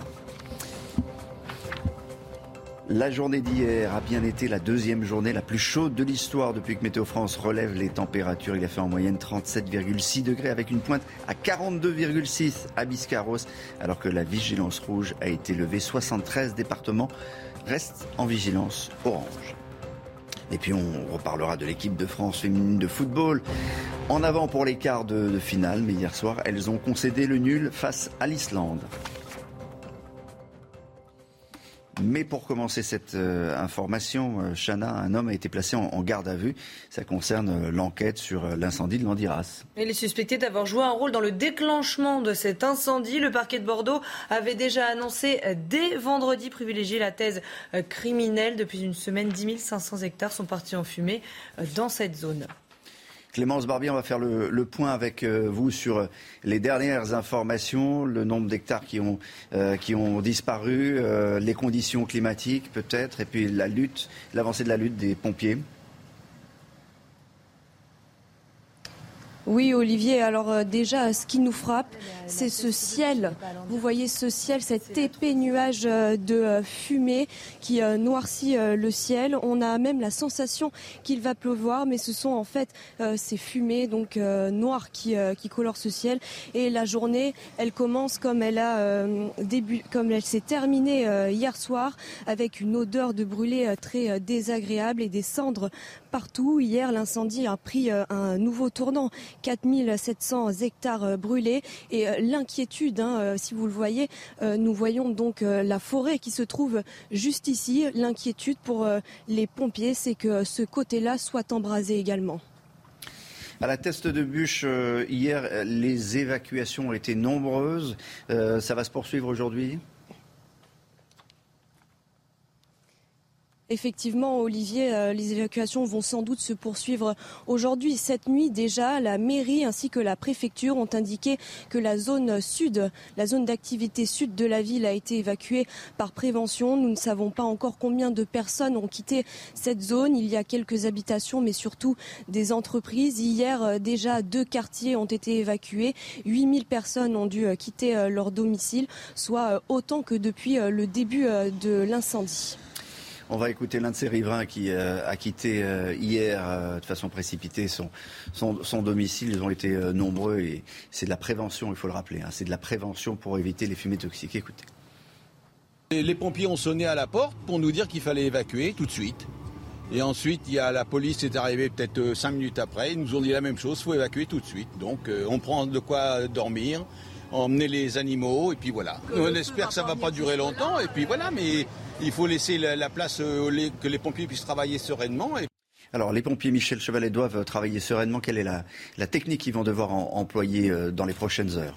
Bah, Écoutez, vous avez bien vu que face à un tel feu, une telle quantité d'énergie, on est, quasiment impuissant. C'est le vent, c'est la météo euh, qui gouverne. Bah, la, méthode, disons, la plus efficace, il y en a deux. C'est soit de supprimer le combustible, c'est-à-dire que l'on va faire, et on l'a fait à coup de bulldozer, on mm. fait des, passages d'accès et des, des coups-feu, soit on supprime le combustible en, faisant des, des, contre-feux, si vous voulez. Mais là, on est tributaire du vent qui est là, c'est en train de tourner. Et donc va revenir en sens inverse. Et donc, vous voyez, ils sont un peu les bras Et puis le dernier point, que vous voyez l'image derrière vous, il y a le problème pour les pompiers, c'est les accès, c'est le risque d'être cerné par le feu, euh, ça, et la fumée. C'est-à-dire qu'à un moment, il peut y avoir des accidents de la route dans la mesure où les types ne voient même plus le, bord de la route à cause de, la fumée. Donc c'est très très difficile quand un feu a pris une telle expansion. On ne peut qu'essayer que de pas de le contenir, mais surtout de c'est de protéger bah, les, habitants, les, habitations. Et c'est ce que font les Américains. Vous avez vu les Américains en Californie, eux, alors leur technique, ils laissent brûler. Et il faut des, des, barrières feu c'est tout. Que des barrières coupe Je ne sais pas si on peut voir le tweet de, Gérald Darmanin, mais on voyait bien, euh, le, ministre a, fait un, tweet dans lequel il poste une photo et on voit bien cette, bande de terre de 40 mètres, de 40 mètres qui a été brûlée et qui est censée empêcher en fait les flammes d'arriver, de brûler sur rien. Malgré les coupes-feux, c'est ce que vous dis, avec le, problème, c'est avec euh, le pain maritime. Le pain maritime dégage des vapeurs qui sont, euh, qui sont de l'essence de térébenthine, donc très inflammables. C'est ça la, grande difficulté. Et les Corses éclatent et donc projettent à plusieurs centaines de mètres des morceaux enflammés et donc contournent les barrières coupe-feu. Donc voilà, c'est le saut, le fameux saut de flamme. Merci Michel. On en reparlera tout à l'heure évidemment des, incendies, mais on va passer au sport tout de suite. La victoire des Bleus hier soir. non, le match nul, mais la qualification des, Bleus pour le quart de finale. Chana Lousteau, les Bleus. Alors les bleus, les, bleus, les bleus féminines. Euh, la France a concédé le match nul hier soir. Les blues, exactement. Elles ont concédé le nul hier soir face à l'Islande pendant euh, l'Euro de football. Score final un partout. Retour sur cette rencontre d'hier avec Quentin Joffette. Malgré un record de chaleur aussi outre-Manche, plus de 30 degrés au coup d'envoi à Rotterdam. Ce sont les Françaises en blanc qui s'adaptent le mieux. C'est parti fort avec des accélérations, avec un ballon pour Melvin Mallard. Et oui, Melvin Mallard qui se donne confiance d'entrée, qui donne confiance à l'équipe de France. Les Bleus ont peut-être retrouvé leur joker. 43 secondes suffisent pour voir le premier but dans la compétition de Melvin Mallard pour sa première titularisation. Cinquième passe décisive en cinq matchs pour Clara Matteo, encore à son aise dans l'entrejeu. L'Islande réagit sur coup de pied arrêté avec la tête de Jostodir sur la barre. Matteo, toujours à l'œuvre, trouve Mallard trois minutes plus tard mais c'est finalement Baltimore qui voit sa frappe contrée par les joueuses de la terre de glace. La France mène 1-0 à la pause. 10 minutes. Prochain match, Chana Alors, prochain match, c'est samedi prochain. Place au quart de finale pour les filles de Corinne Diacre et ce sera face aux Pays-Bas. À 21h sur Canal. Restez bien avec nous à suivre dans un instant le face-à-face de la matinale de CNews. Laure Lavalette, députée euh, du Var et porte-parole du groupe RN à l'Assemblée, face à Carl Olive, député Renaissance des Yvelines. Le face-à-face de CNews. Bonjour Laure Lavalette, députée du, Var et porte-parole du groupe RN à l'Assemblée nationale. Bonjour, Carl Olive, député Renaissance des, des, Yvelines. Évidemment, on va, on va revenir dans un instant sur, sur ce texte du, pouvoir d'achat euh, examiné à, l'Assemblée, mais j'aimerais d'abord vous interroger sur les feux de forêt et savoir si nous sommes suffisamment équipés en France. On a une flotte d'avions euh, vieillissantes, peut-être inadaptées au changement climatique, qui vont provoquer de, de plus en plus d'incendies. Quel est votre sentiment? Euh, Vous êtes des élus de la République. Est-ce qu'aujourd'hui, il faut mettre plus d'argent dans les moyens euh, de lutte contre des incendies qui vont sans doute se multiplier. Carl Olive. D'abord, faut. Bonjour, M. Ban euh, D'abord, euh, c'est saluer et soutenir de toutes nos forces toutes celles et ceux qui, cette nuit, depuis des jours et des jours, sont sur, sur, sur des, ces terres de feu, comme on le dit. Je rappelle que c'est quasiment l'équivalent aujourd'hui de 23 500 stades incendiés sur l'ensemble des régions et, plus particulièrement du côté du, du sud-ouest. Évidemment qu'il faut mettre des moyens, mais évidemment qu'il faut continuer continuer à anticiper. Aujourd'hui, on peut poser le diagnostic. On, dressera des constats euh, après, euh, malheureusement, ce qui se passe euh, actuellement. Oui, comme dans tout domaine, il y a des matériels qui sont vieillissants. Mais je crois qu'aujourd'hui, c'est une concorde nationale à laquelle on doit se, se réfugier pour faire en sorte qu'il y ait le moins de dégâts, si l'on peut dire, possible. Michel Chevalet, qui était sur ce plateau tout à l'heure, expliquait qu'on a mis du temps avant d'arriver jusque dans le sud-ouest. Forcément, les Canadaires sont, sont dans, le sud-est, du côté de, de, Nîmes. Donc, il faut, il faut changer le chose. Il n'y a pas assez de Canadair, c'est sûr. Et puis, euh, moi, je connais très bien, hein, ma grand-mère habitait la Teste, donc c'est un mm. peu de mon enfance euh, qui part aussi en fumée. Et je pense qu'il y a aussi le problème de, euh, de, de l'entretien de ces forêts. Moi, quand j'étais petite, il y avait des pare-feux qui étaient énormes. Et là, il y a des écolos un peu dingos qui ont commencé à dire non, non, il faut qu'on laisse la forêt endémique prospérer toute seule. Et on voit bien que du coup, les pompiers ont un mal fou à aller jusqu'au feu. Et l'année dernière, je crois, justement, les écolos disaient qu'ils étaient contents d'avoir empêché les aménagements souhaités par les pompiers pour protéger la forêt de la thèse du Buc. Maintenant, il n'y a, plus de, il a plus de forêt. Ça aussi, on le rappelait tout à l'heure, hein, 30% des forêts en France sont nationales, les forêts euh, nationales, 70% sont des forêts privées. Donc, euh, en- non seulement il faut que les, les, euh, les, propriétaires soient d'accord, c'est une grande, grande difficulté, mais en plus, il faut, il faut qu'on on les autorise à le faire. Oui, il y a aussi euh, le, fait, encore une fois, euh, d'être, ce que dit euh, Madame à juste titre, euh, dans une posture systématiquement idéologique et dogmatique. Euh, les, euh, les collègues écologistes qui, il y a un peu moins d'un an, ont refusé euh, le fait d'étendre les espaces pour laisser passer euh, les, euh, les véhicules euh, de pompiers, eh bien aujourd'hui, malheureusement, alors c'est pas simplement que ça, mais malheureusement C'est, euh, aujourd'hui, on pèse cette irresponsabilité qui s'additionne à tant d'autres. C'est souvent les verts envers et contre tout, comme j'aime à dire. Et là, on est au pied, euh, au pied de ce qui se passe, malheureusement, sur euh, un, allez, un- un- un- un- un sinistre qui, qui est un sinistre sans nom et qui coûtera cher, pas simplement en termes d'équation financière, Monsieur Benkemoun, mais aussi en termes d'impact psychologique, vous le disiez, par rapport à ces populations et par rapport à la transition écologique. Mais pour tout, tout le monde a tout, hein. C'est tout le monde, ravagé. euh. tout le monde a, a- a- ce matin en, tête euh, le camping des, des Flots Bleus, on connaît tous. Ça fait partie de notre, notre histoire, notre patrimoine culturel qui a été ravagé euh, cette, cette nuit. Mais c'est vrai qu'encore une fois, les, les- les- les moyens sont dans le sud-est, et vous connaissez bien, vous êtes député du Var, les moyens sont là parce qu'on a eu l'habitude d'avoir des feux dans le Il n'y en a sud-est. déjà pas assez. Il y en a déjà pas assez dans le sud-est. Et je crois que sur la flotte de canadières que nous avons, euh, la moitié, pas la moitié, mais presque était en panne. Alors on va chercher, euh, je Mm. crois qu'on a demandé aux Grecs et au Portugal de venir nous, nous aider. C'est vrai qu'on se demande dans la France de 2022, dire qu'on n'arrive pas à être souverain en nombre de, de, de canadières pour lutter contre nos feux de forêt est effectivement un problème. Et on a des sapeurs-pompiers aussi qui ont été euh, mis sur la touche parce que euh, Parce que ils pas ont pas vaccinés aussi, pas, pas vaccinés aussi. Ouais. C'est là-dessus que je voulais vous, vous- vous entendre. Je ne sais pas combien ils sont. Peut-être que vous avez des chiffres, mais, mais est-ce qu'il faut les réintégrer d'urgence maintenant aujourd'hui? Mais la question se pose pas, Monsieur Ben Ki-moon. Effectivement, quand vous voyez ce qui se passe et quand vous voyez que les pompiers sont sur les starting blocks pour aller aider. Là, hier, on a eu un, un texto d'un pompier du Médoc, où, euh, à côté de l'Andiras, pas loin, où, euh, où le feu s'était euh, propagé. Ils sont là pour venir aider. On leur dit non, non, non, t'es pas vacciné. Non, mais au secours, on rêve. Enfin, Carl Olive. Ce que j'ai juste à dire, c'est que on a besoin de la, la coopération européenne. Il y a un, Le gouvernement se, se- se réfugie derrière la haute autorité de santé, des décisions qu'on attend. Non mais le gouvernement. Là, ça n'a pas de sens. Non On mais le gouvernement fait le euh. gouvernement fait son travail. Le ministre de l'Intérieur Gérald Darmanin s'est rendu euh, s'est rendu sur place. Ses, ses équipes euh, ses équipes euh, également. Il y aura euh, des renforts euh, aussi euh, euh, aussi suffisamment que que possible. Mais encore une fois, je crois que c'est intéressant de rappeler aujourd'hui l'intérêt d'être euh, d'être européen sur ces coopérations européennes.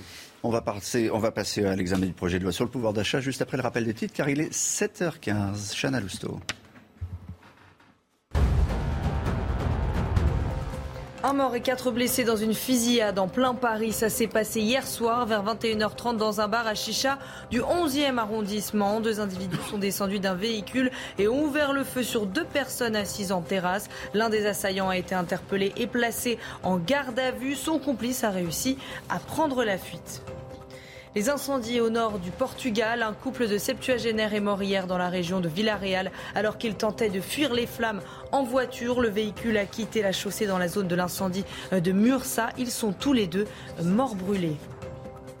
Premier face-à-face entre les avocats de Twitter et d'Elon Musk. Ce sera aujourd'hui pour une audience préliminaire. Le réseau social a lancé euh, des poursuites contre le patron de Tesla pour le forcer à honorer son rachat de Twitter ou bien à verser des indemnités euh, d'un milliard de dollars pour avoir rompu leur accord. La suite de ce face-à-face avec Laure Lavalette, député du Var, porte-parole du groupe RN à l'Assemblée. Carl Olive, député Renaissance des Yvelines. L'examen du projet de loi sur le pouvoir d'achat, vous y étiez? Vous avez commencé euh, tous les deux dans l'hémicycle Une partie de la nuit, ouais. Ouais, une bonne, une, am- une ambiance euh, tendue, une ambiance détendue. Une Bah, écoutez, ambiance, moi, euh, je suis jeune député euh, et j'expliquais hier que j'avais plutôt l'impression d'être sur une continuité de Roland Garros. entre un rassemblement national qui était souvent au filet, souvent au filet, pas trop au service mais souvent au filet, et Nupes en fond de cours, systématiquement, idéologiquement stéréotypé. On a compté les points. Euh, les grands vainqueurs euh, ce, ce matin sont les Français. C'est toujours notre boussole, et ça, je pense que c'est euh, important de. Pour quelle raison les grands, les, les- les grands gagnants sont les Bah, parce Français? que Pour l'instant, rien n'a été voté, tous les amendements ont été refusés. Oui, enfin, non, tous les amendements n'ont pas été refusés, Monsieur Ban Ki-moon.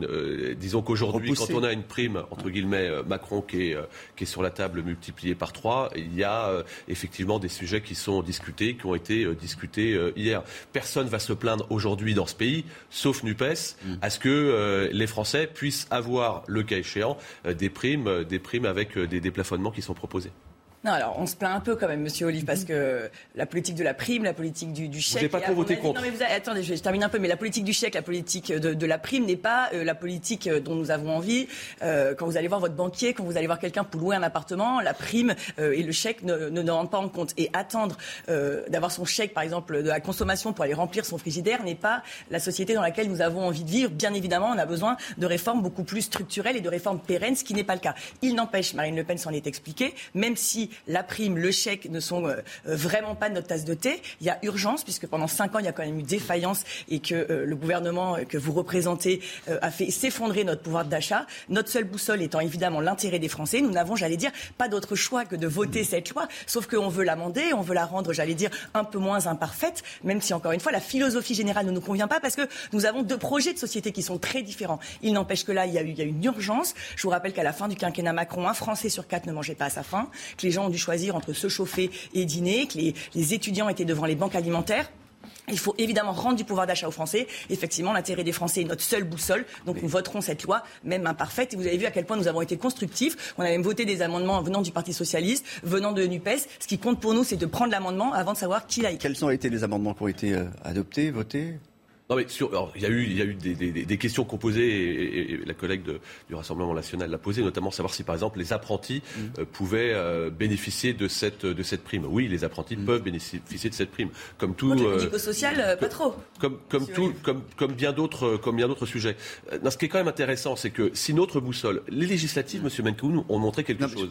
C'est que le Con- pays. Concrètement, moi, ce qui m'intéresse là ce matin, c'est de savoir ce qui s'est passé cette nuit, quels sont les amendements qui ont été choisis, et, et- et- et nous expliquer, parce qu'il y a eu des heures et des heures de, de débat. Donc vous avez travaillé. Non, mais ça. il y a eu des heures, des heures de. Mais en fait, ça pourra aller plus vite. hein. Moi, je vais vous dire quelque chose. Euh, hier, la séance s'est terminée à minuit. Je pense qu'elle aurait pu se terminer euh, à 20 heures. On aurait pu être dans nos circonscriptions. Ça n'a pas été le cas pour une seule raison. C'est que systématiquement, systématiquement, euh, NUPES passe son temps à venir ravi- à raviver euh, euh, des flammes, à s'en prendre euh, au Rassemblement euh, national. Et c'est ce qui s'est passé. Alors tant mieux, puisqu'on on souhaite avoir des discussions, euh, des débats un tout petit peu plus euh, respectueux. Nous, on a vu passer, vous voyez, on a, on a vu passer des balles, je vous le dis, euh, euh, hier, et je crois que ça a été rappelé par... Sur les, sur les amendements par que vous avez. euh, Non, juste, Marine Le Pen a, a dit quand même, elle a pris la parole en demandant aux oppositions de- d'être en responsabilité des oppositions constructives, parce qu'il y a quand même pas que Nupes comme, comme opposition, il y a aussi les Républicains. Enfin, et effectivement, je pense qu'il y a tellement urgence que la question ne se pose pas, et il faut trouver un On est bien consensus. d'accord. C'est évident, et c'est la raison pour laquelle, par exemple, j'ai doté de deux amendements que nous avons votés, mais que vous n'avez pas voté.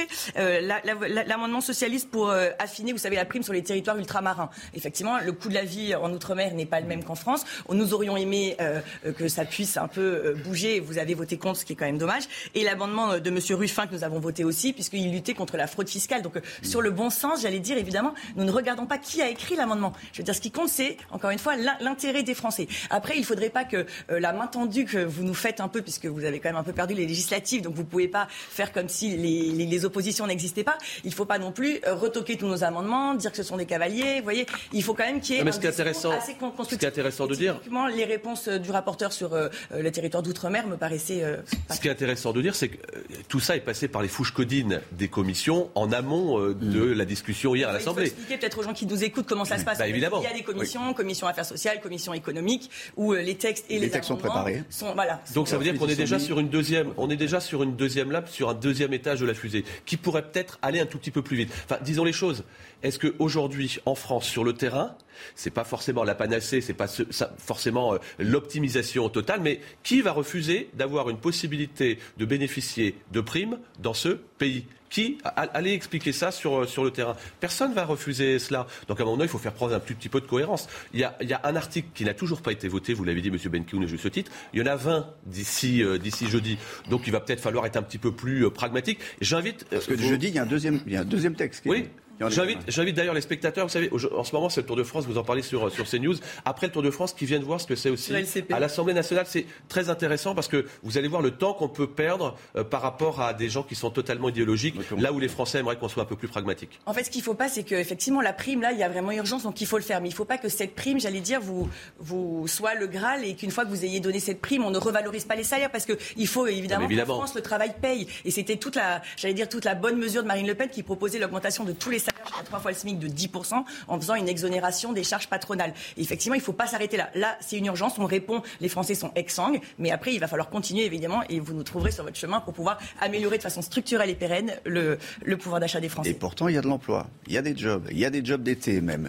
Comme jamais il y a eu. Hein. Ouais, des- Comme jamais il y a vous eu. me direz tout à l'heure ce que vous avez fait comme job d'été. Lomique Guillot euh, a, fait le, a fait le point sur euh, les jobs qui rapportent le plus et le moins.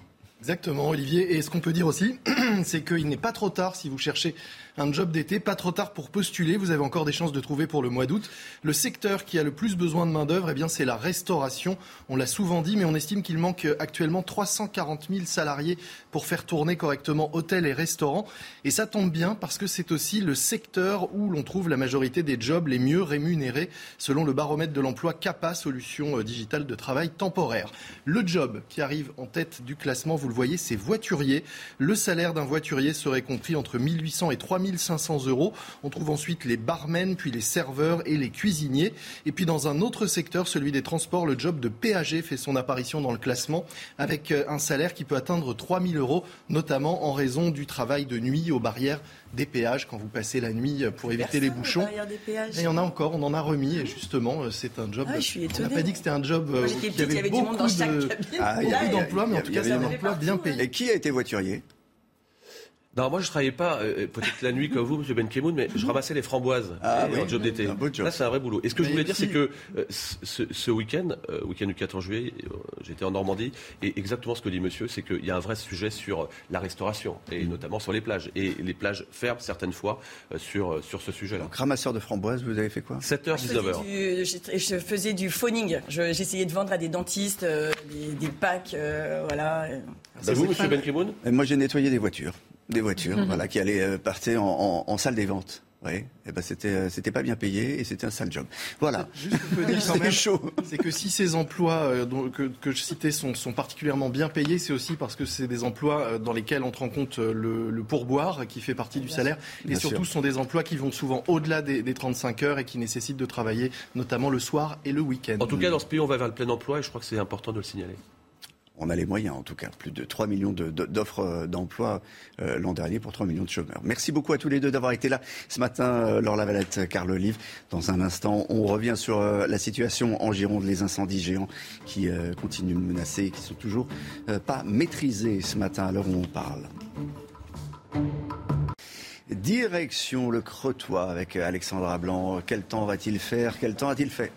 Des excellentes conditions prévues au Crotoy au programme, avec néanmoins les températures qui s'annoncent caniculaires puisque la chaleur va gagner aujourd'hui les régions du nord ou encore du nord-est avec des températures qui vont localement dépasser ou avoisiner les euh, 40 degrés. D'ailleurs, 73 départements restent placés sous surveillance, 70 pour canicule et 11 pour les orages. C'est la petite nouveauté ce matin avec une dégradation orageuse attendue entre les Pyrénées et la Creuse avec des orages localement assez violents attendus ce soir, mais également cette nuit, donc entre le sud-ouest et le centre-ouest du pays. Partout ailleurs, toujours cette canicule qui se maintient. À noter que la façade ouest est sortie de la vigilance rouge canicule. Retour à des températures beaucoup plus respirables aujourd'hui. Alors ce matin, on retrouve un temps sec, un temps très ensoleillé euh, partout. Seulement quelques petits nuages autour du golfe du Lion ou encore sur la Bretagne. Signe que le temps va commencer à changer. Puis dans l'après-midi, on va retrouver du grand beau temps au nord comme au sud avec un soleil assez bien présent entre le bassin parisien et le nord-est et toujours du vent. Le vent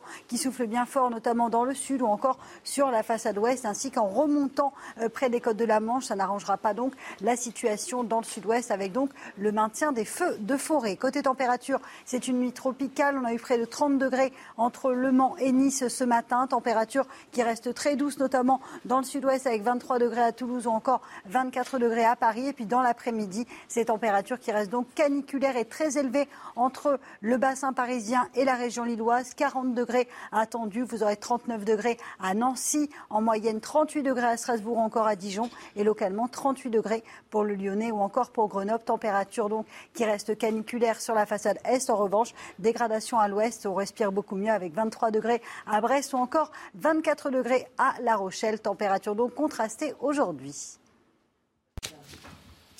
Il est bientôt 7h30 sur CNews. Merci d'être avec nous. La suite de votre matinale.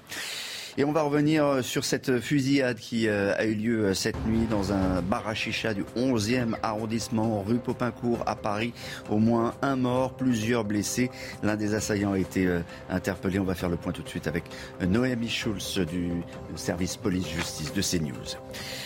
Les attaques à l'arme blanche. Nous nous sommes penchés sur un phénomène qui a pris de l'ampleur ces dernières années. Dernier drame en date, celui d'Angers, où trois jeunes ont été tués. L'auteur des coups de couteau est un ressortissant soudanais de, de 32 ans. Il a été incarcéré.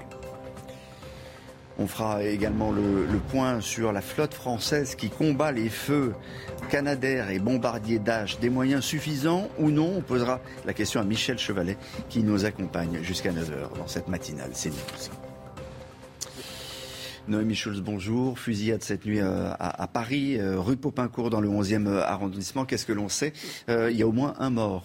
Absolument. Les faits sont passés euh, hier en milieu de soirée. Il est aux alentours de 21h30 quand deux individus descendent euh, d'une voiture et tirent sur deux hommes assis à la terrasse d'un bar à Chicha euh, de la rue Popincourt. L'un de ces deux hommes a succombé à ses blessures. L'autre, grièvement blessé, a été pris en charge, emmené à l'hôpital en état d'urgence absolue. Mais hier soir, son pronostic vital ne semblait pas engagé. Par ailleurs, quatre clients de ce bar ont été légèrement blessés, mais selon nos informations, ils n'ont pas été touchés par par euh, les tirs des armes à feu, mais plutôt par des, euh, des, des ricochets ou des, ou des éclats.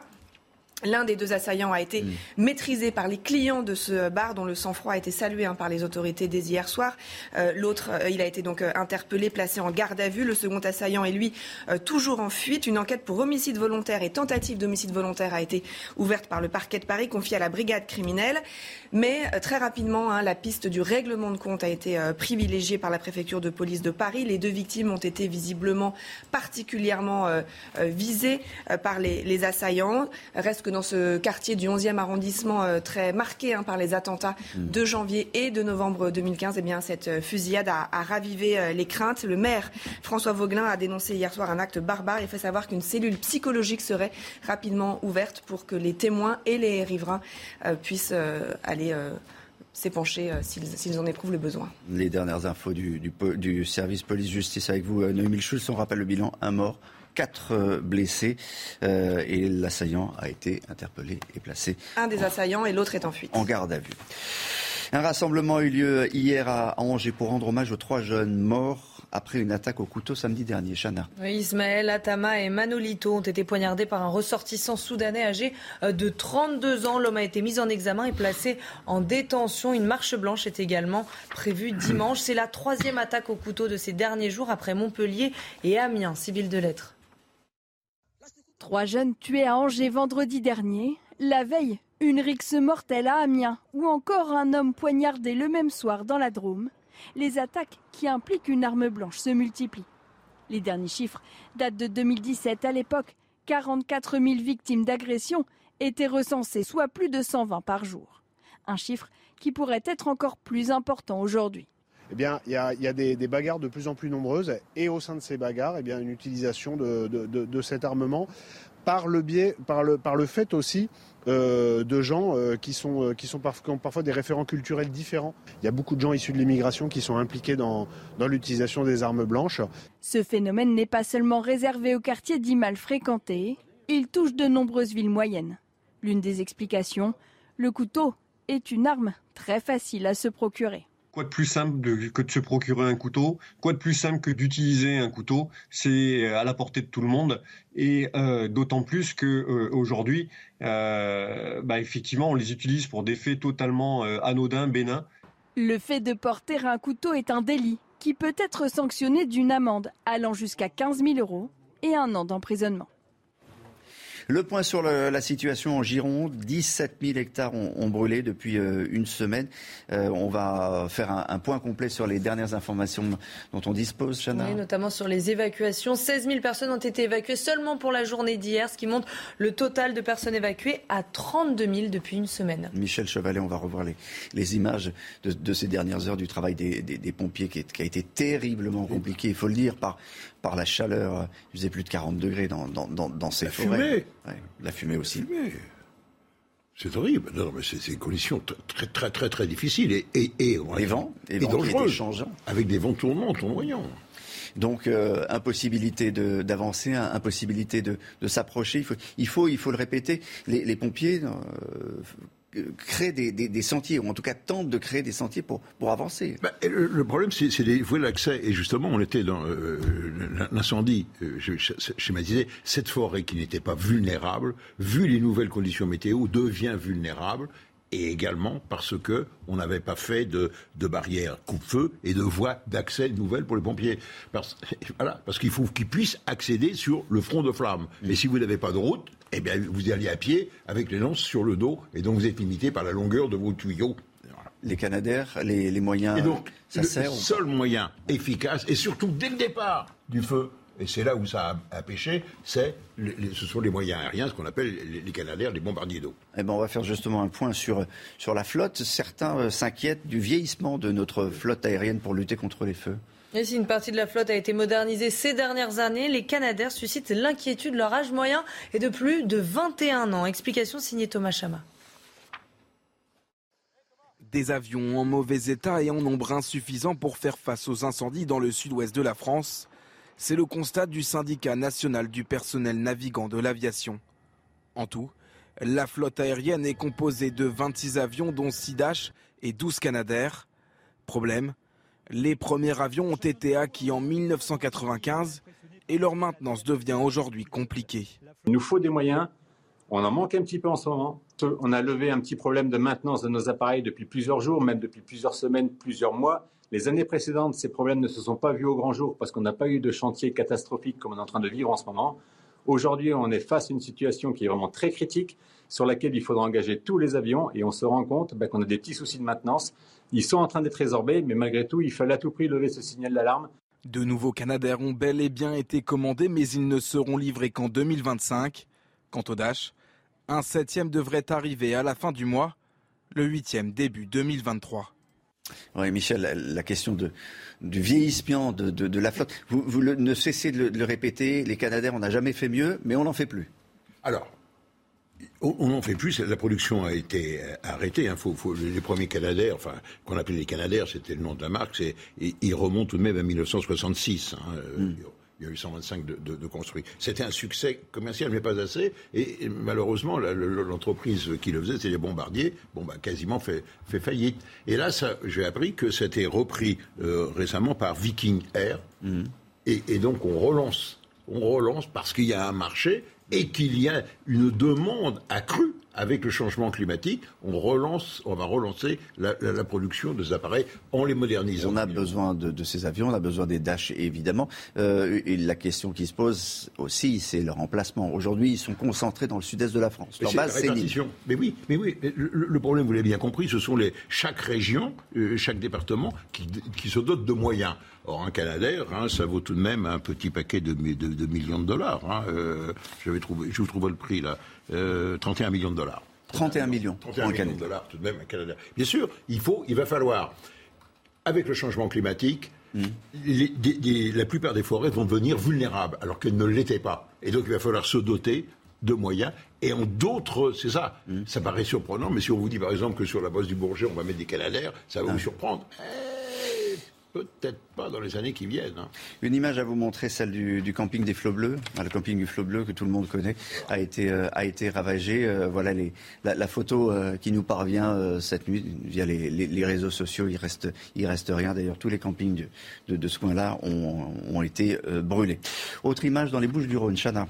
Et le feu est enfin fixé à Graveson. Euh, selon nos informations, il est en passe euh, d'être maîtrisé par sécurité. La préfecture du département a pris euh, des mesures pour protéger les habitants. Tous les massifs seront fermés au public jusqu'à la fin de la semaine. Et il y a une abbaye qui est très belle, qui a été sauvée, qui s'appelle l'abbaye de, de, Frigolet également, qui a été euh, sauvée. Et puis une, une, image qui nous vient d'Espagne qui est absolument incroyable, Chana. Oui, celle d'un train entouré par les flammes. Vous allez voir, c'est impressionnant. Ça se passe au nord-ouest du pays. En Espagne, je rappelle que des dizaines de milliers d'hectares ont été ravagés par les flammes. Voilà, vous voyez ces images d'un train à l'arrêt, a priori, euh, avec euh, des flammes. Des flammes autour, Michel.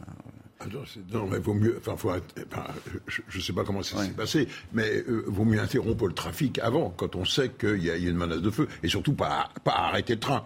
Enfin, regardez, là, ils sont au milieu. On, se croirait dans, dans, un film. Et, et d'épouvante. Imaginez la, la, terreur des, la terreur des passagers. Si ça vous arrivait dans, dans, un TGV ou dans un TER, ça serait atroce. Dans un instant, on va poser cette question. Faut-il réintégrer les pompiers suspendus pendant la crise Covid parce qu'ils n'étaient pas vaccinés? On va y revenir dans un instant. Restez bien sur CNews. Votre matinale continue. La question de la réintégration des, pompiers suspendus pendant la crise Covid parce qu'ils n'étaient pas vaccinés. Vous avez entendu tout à l'heure Laure Lavalette, députée RN. Elle réclame, comme euh, d'autres dans l'opposition, que ces pompiers soient réintégrés pour euh, venir en, aide, notamment euh, prêter main forte en, Gironde. Chana. Et pour le moment, la mesure est toujours en cours en France, tout comme pour les soignants. Thomas Chama. Réintégrer les pompiers non vaccinés pour faire face aux incendies dans le sud de la France. C'est ce que réclame l'opposition à l'Assemblée nationale. À ce stade, on se retrouve dans plusieurs régions de France où les feux continuent, où on a 1700 pompiers qui sont sur le terrain au niveau de la Gironde et qui sont exténués. Et à côté de ça, ben, on se paye le luxe de ne pas réintégrer ces pompiers. Alors qu'on sait très bien que le vaccin ne protège pas au niveau de la transmission.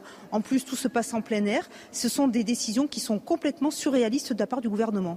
Une mesure également plébiscitée par les syndicats de pompiers. Selon la CGT, 5000 d'entre eux seraient toujours suspendus. Donc il y a euh, une poignée de sapeurs-pompiers euh, professionnels et puis euh, plusieurs milliers de sapeurs-pompiers volontaires, mais il faut bien séparer les deux. Ça veut dire que les sapeurs-pompiers professionnels qui sont suspendus n'ont plus de traitement. Ils doivent donc trouver d'autres moyens de, de subsistance. leur carrière est arrêtée. pour les sapeurs-pompiers volontaires, qui ne sont pas censés vivre de cette activité. Ça veut juste dire qu'ils euh, ne mettent plus les pieds au centre de secours et ils n'offrent plus de disponibilité pour ceux qui en offraient. Le syndicat appelle également au recrutement massif de plusieurs milliers de pompiers professionnels et volontaires et à la modernisation du parc automobile pour faire face aux feux de forêt dans les prochaines années et en ce qui concerne les, pompiers volontaires, euh, en Gironde, la, préfète a demandé à tous ceux qui étaient disponibles de venir, de venir prêter main forte pour, euh, pour euh, aider. Dans un instant, on va parler d'économie, mais ça sera juste après le rappel des titres de Chana Lousteau.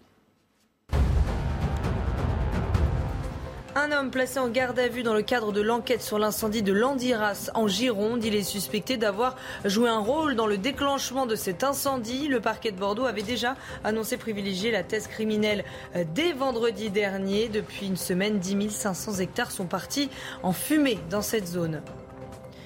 C'est moins habituel que dans le sud de la France et pourtant un incendie s'est déclaré hier en Bretagne. 160 pompiers tentaient cette nuit de contenir ce feu dans le Finistère, dans les monts d'Arrée. Le feu s'est déclaré aux alentours de 14h30 et a déjà brûlé plus de 300 hectares. Hier était la deuxième journée la plus chaude jamais enregistrée en France après 2003. Euh, les températures se sont envolées, près de 43 degrés dans les Landes, plus de 40 degrés en Bretagne. Aujourd'hui, la vigilance rouge a été levée. 73 départements sont en vigilance orange. On attend notamment 41 degrés à Paris. Et qui a fait monter la température hier soir à, Paris devant le Grand Rex? C'est Brad Pitt qui était là pour euh, assister à l'avant-première de son nouveau film Bullet euh, Train qui euh, sortira bientôt en France le 3 août, je crois. Alors pour le pitch, Brad Pitt. Attendez, attendez, on regarde Brad Pitt. Attendez avant de, faire, le pitch. D'abord, il est venu avec un masque pour rencontrer le public, pour faire, pour faire les selfies. Ça, c'est une, première chose. C'était hier soir. Hein. Hier soir à Paris. Cette jeune femme, elle était là depuis 9h le matin. Et puis, il a fait des, des photos, séances photos. Il a, il a, il a enlevé le masque et effectivement, il est venu. Il a l'air toujours tout jeune. Il a l'âge de Michel Chevalet, je dois, je dois le dire. il a, enfin, à peine plus jeune, à peine. Oui, bah, il prend des trucs que vous prenez pas, Michel, c'est tout. Et donc il vient pour, euh, pour, Bullet Train, euh, Bullet Train qui est un film d'action qui sortira donc le, le 3 août en France, Chana. Et eh oui, Brad Pitt incarne un tueur à gages nommé Coccinelle. Il se retrouve dans un train au Japon avec quatre assassins qui ont pour mission de le tuer. Voilà, ça promet un vrai film d'action. Vous croyez qu'il va se laisser tuer, Brad Pitt? Non, pas du genre à se laisser tuer, Brad Pitt? Pas du tout. Pas le genre. Un commentaire, Alexandra Non, non, ce film a l'air très bien et, Brad Pitt n'a rien perdu de sa superbe, comme il dit. Ah oui, regarde. que le temps en Espagne. En tout. Ouais, et en plus, c'est faire des Japonais, ils s'en prennent des petites mascottes. Enfin bon, merci beaucoup. Euh, sans transition, l'économie. On va parler euh, de, de cette année pour les entreprises qui a été complètement euh, folle. Une année de dépôt de bilan, de liquidation. La crise a provoqué vraiment un crash, on peut le dire, un crash chez les commerçants, le Mick Guillaume. Oui, en effet, euh, Olivier, il y a un double mouvement cette année. Euh, d'un côté, une vraie paralysie de l'entrepreneuriat après une année 2021 particulièrement dynamique sur le plan des créations d'entreprises. Eh bien, on enregistre 10% de créations en moins en cette moitié de 2022 par rapport à la même période l'année dernière. Mais surtout, surtout, les disparitions d'entreprises s'accélèrent avec plus de 180 000 radiations. C'est 35% de plus qu'il y a un an. C'est énorme. Et plus de 14 000 liquidations judiciaires. Là, c'est carrément 40% d'augmentation. Résultat, ben, on peut commencer à se demander si on va avoir du mal à trouver du pain dans certains endroits. J'exagère, mais euh, je dis ça parce que les boulangeries et pâtisseries, figurez-vous, sont parmi les entreprises qui ont enregistré la plus forte croissance du nombre de liquidations judiciaires sur un an, avec une hausse de 102% du nombre de fermetures. Elles ne sont pas les seules concernées. Il y a d'autres types d'entreprises ou de commerces qui souffrent aussi. En tout premier lieu, les entreprises du secteur du soin de beauté qui enregistrent 127% de liquidations en plus, mais aussi la restauration, on en a beaucoup parlé, ensuite à la crise Covid, et les commerces d'alimentation. Il y a heureusement quelques secteurs qui se portent bien, l'immobilier, l'agriculture et la sylviculture, tous les métiers du bois. Vu les incendies en ce moment, ça risque d'être plus compliqué, mais euh, pour le moment, ça, ça allait bien. Et puis on trouve plus d'entreprises en difficulté dans le sud-ouest de la France, le nord-est et la Bretagne, et moins en Île-de-France. Alors on peut aussi relativiser en se disant que les chiffres retrouvent un peu les niveaux d'avant-crise, avec euh, un boom en 2021, parce qu'en 2020, l'activité était au ralenti, donc il y a eu un, un rattrapage sur 2021. Mais pour le Conseil national des greffiers des tribunaux de commerce qui a mené l'enquête et, qui dévoile ces chiffres dans, dans, dans une publication, eh bien ces baisses sont plutôt le prélude à une crise profonde, pas vraiment réjouissant pour l'entrepreneuriat donc. Ouais, pas réjouissant. Et puis, euh, euh, les soldes se terminent. Hein. On en reparlera demain, on donnera les, chiffres, mais ça n'a pas été... Avec déjà aussi des, très mauvaises tendances, donc euh, on peut s'inquiéter peut-être pour les, commerces bah, de, vêtements qui, vont avoir souffert sans doute cette année. C'est lié au pouvoir d'achat, évidemment. Le texte sur le pouvoir d'achat est en discussion, est en débat depuis hier à, à l'Assemblée. On va en reparler dans un instant avec Johan Nusaï. Le texte sur le pouvoir d'achat est donc euh, arrivé devant les, députés. On a entendu tout à l'heure euh, Laure Lavalette et, Carl Olive parler de, ces heures de débat, parce qu'il y a eu des heures de débat. Ça a commencé à 16h, c'était terminé à, minuit hier soir. Bel échange entre députés. On n'a pas avancé beaucoup sur, sur, le texte, mais bel échange. Oui, on n'a pas avancé beaucoup. Ça, ça, prend du temps généralement ce genre de discussion. Là, on est au début. En plus, il y a le discours d'introduction du ministre, etc article 1 étudié, il y a 20 articles, ça va donc conduire les débats jusqu'à jeudi euh, en fin de journée si tout se passe bien pour le gouvernement, avec des échanges effectivement qui sont musclés, mais ça c'est traditionnel dans ce genre de, discussion. Mais il faut expliquer parce qu'un article est discuté, mais il y a des amendements. Hein, les oppositions ont déposé un certain nombre d'amendements. Alors au total, il y a 500 amendements qui sont euh, déposés pour ce texte, ce qui n'est pas énorme. Il y a des textes où on a des milliers et des milliers d'amendements qui sont déposés par. par on avait dit 1000 amendements, finalement il y en a 1000, mais la moitié ont été rejetés en commission. en commission. Donc il n'y en a plus que 500 dans l'hémicycle. Donc ce, texte va être discuté jusqu'à jeudi. Ça n'est pas si long que ça en réalité euh, pour un texte quand même qui représente 20 milliards d'euros pour les finances de, de l'État, 45 milliards d'euros au total engagés par le gouvernement pour le pouvoir d'achat des Français depuis le, début de l'année. Euh, une partie de l'opposition estime que le gouvernement est radin. Je crois que c'est un argument qu'on ne peut pas avancer très sincèrement et assez objectivement parce que la France est l'un des pays qui aura le plus dépensé pour soutenir le pouvoir d'achat des Français. Ça, c'est factuel, c'est tout à fait euh, objectif, ce qui fait dire au gouvernement aujourd'hui qu'on ne pourra pas aller plus loin. Voilà pourquoi il rejette d'ores et déjà les propositions de l'opposition qui, qui coûteraient trop cher. Oui, radin, c'est un, argument, un mot qui a été utilisé par un député euh, NUPES on va l'écouter d'ailleurs, vous allez entendre un, échange pour vous donner le, sel et puis pour donner l'ambiance à, l'Assemblée. C'était donc cette nuit. Vous avez compris, depuis le début de ces débats, nous sommes opposés à l'idée que les primes ne viennent se substituer aux salaires. Nous vous proposons donc cet amendement qui permettrait que l'année suivant l'octroi d'une prime, il puisse y avoir des augmentations de salaire de 50% du montant de la prime. Vous créez une véritable incertitude économique dans l'entreprise. Et je vous parle pas des gens du CAC 40. Là, je vous parle des TPE, je vous parle des PME, je vous parle des artisans, de nos boulangers, de nos commerçants. Alors arrêtons cette démagogie et, arrêtons de prendre les Français pour, des, canards sauvages. Je m'étonne quand même que dans cette assemblée, des députés qui touchent plusieurs fois le SMIG euh, tous les mois puissent aujourd'hui compter en quelque sorte le pain des gens qui sont les premiers de cordée. Voilà, je vous trouve extrêmement euh, radin, Voilà, je vous trouve extrêmement radin. Les Français ne sont pas des canards sauvages. Enfin bon, c'est, la langue fleurie de, des députés, débat habituel. Oui, c'est, habituel. On y était un peu moins habitué depuis, euh, depuis 5 ans et la dernière législature, de fait, puisqu'il y avait beaucoup moins de députés d'opposition. Aujourd'hui, vous avez 89 euh, députés du Rassemblement national, 75 de la France insoumise, le groupe de la NUPES qui représente un groupe quand même assez important. Donc les débats seront sans doute un peu plus musclés parce que l'opposition aura plus de temps de parole, de fait. Donc effectivement, les débats seront plus, plus animés, mais c'est quelque chose qui est, somme toute, assez traditionnel à l'Assemblée nationale. Bruno Le Maire l'a dit quand même en, introduction, euh, ouvert au, dialogue, mais il faudra, il faudra trouver des accords. Oui, ouvert au compromis à condition que ça ne coûte rien. C'est en substance ce que dit euh, Bruno Le Maire. Donc ça réduit quand même considérablement euh, les propositions potentielles de l'opposition, qui, c'est vrai, coûtent assez cher en réalité.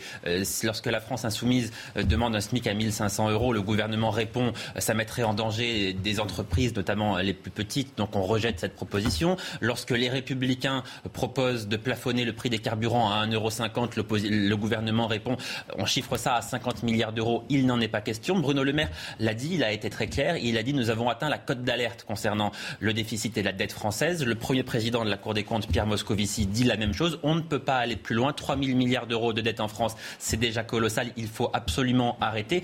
Donc le gouvernement dit à l'opposition soyez responsables. Les propositions qui vont coûter de l'argent aux contribuables, non pas aux consommateurs, mais aux contribuables, ça n'est plus possible. Nous les rejetons d'emblée, ce qui crée des tensions, notamment avec la France insoumise, évidemment.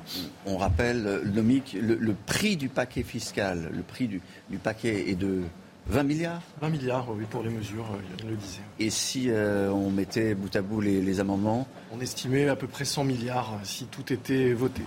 Oui, 20 milliards d'euros pour le texte qui est débattu ici, mais 25 milliards d'euros ont déjà été débloqués euh, depuis le début de l'année pour soutenir ce pouvoir d'achat. Donc on sera à 45, sans doute plus proche des 50 milliards d'euros en, réalité, ce qui, est une somme extrêmement importante quand même, qui ne sera pas payée par le consommateur, c'est vrai, mais qui sera payée par le contribuable. Pour les et pour les dépenses, c'est pas terminé. Demain, on vous parlera notamment du rachat, la renationalisation de DEF. Ça aussi, ça va coûter. Euh, ça risque d'être. Ça risque de... une belle facture. Merci beaucoup, euh, Johan Usaï. Dans un instant, euh, votre météo des plages.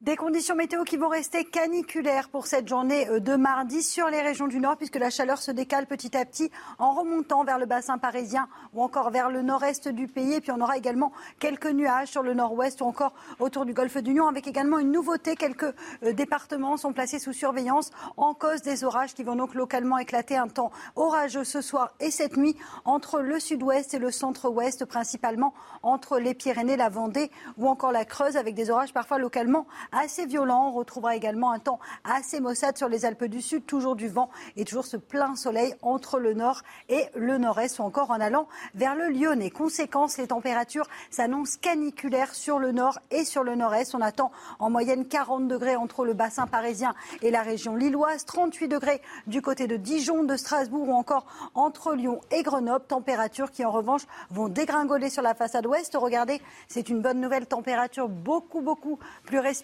notamment en Bretagne, avec 23 degrés pour Brest cet après-midi. On perd en moyenne 15 à 17 degrés par rapport à hier. Choc thermique donc par rapport à la journée de lundi. Vous aurez 25 degrés pour le Pays Basque et tout de même 29 degrés euh, du côté de Bordeaux. Température donc qui vont rester quand même très élevée sur les trois quarts du pays. On devrait avoir un temps un petit peu plus respirable à partir de demain et surtout les, les orages qui vont donc se généraliser. Situation à surveiller au nord comme au sud avec donc le début des orages prévus ce soir et cette nuit dans le sud-ouest. Alors, le, sujet d'Adrien Dès le... Merci d'être avec nous, 7h58 sur, euh, sur CNews. Je crois que j'ai pas entendu le décompte. 7h58, donc la suite de votre matinale. Dès le début de ce journal, dans un instant, nous prendrons la direction de la Gironde. Le camping des flots bleus a été ravagé par les flammes, des flammes indomptables, imprévisibles, incontrôlables. 15 000 hectares sont partis en fumée pour la seule journée d'hier. 16 000 personnes supplémentaires ont été évacuées pour fuir les fumées toxiques. Appel à la mobilisation a été lancé à tous les sapeurs-pompiers volontaires sur le département. Un homme a été placé en garde à vue dans le cadre de l'enquête sur l'incendie de Landiras. Il est suspecté d'avoir joué un, rôle dans le déclenchement de ce feu. Nous ferons le point avec les dernières informations dont dispose le service police de CNews. Noémie Schultz est avec nous ce matin. Et puis on parlera de l'équipe de France féminine de football. Elle est qualifiée pour le quart de finale, ça c'était attendu, mais les Bleus ont fait match nul hier soir face aux Islandaises. Le feu, tout d'abord. Le feu euh, avance euh, et continue à avancer forcément. Les conditions ont été euh, terribles hier, des vents contraires qui changeaient, et puis toujours cette chaleur, cette terrible chaleur, Chana. Et depuis une semaine, près de 17 000 hectares de végétation sont partis en fumée en Gironde. 32 000 personnes ont dû être évacuées, 16 000 seulement pour la journée d'hier. Adrien Spiteri. Donc euh, je fais un dernier point avec les collègues là et je monte au PC du chat. Au cœur du brasier, les pompiers luttent toujours contre les flammes en Gironde. Ici à Landiras, des milliers d'hectares de forêt sont réduits en cendres.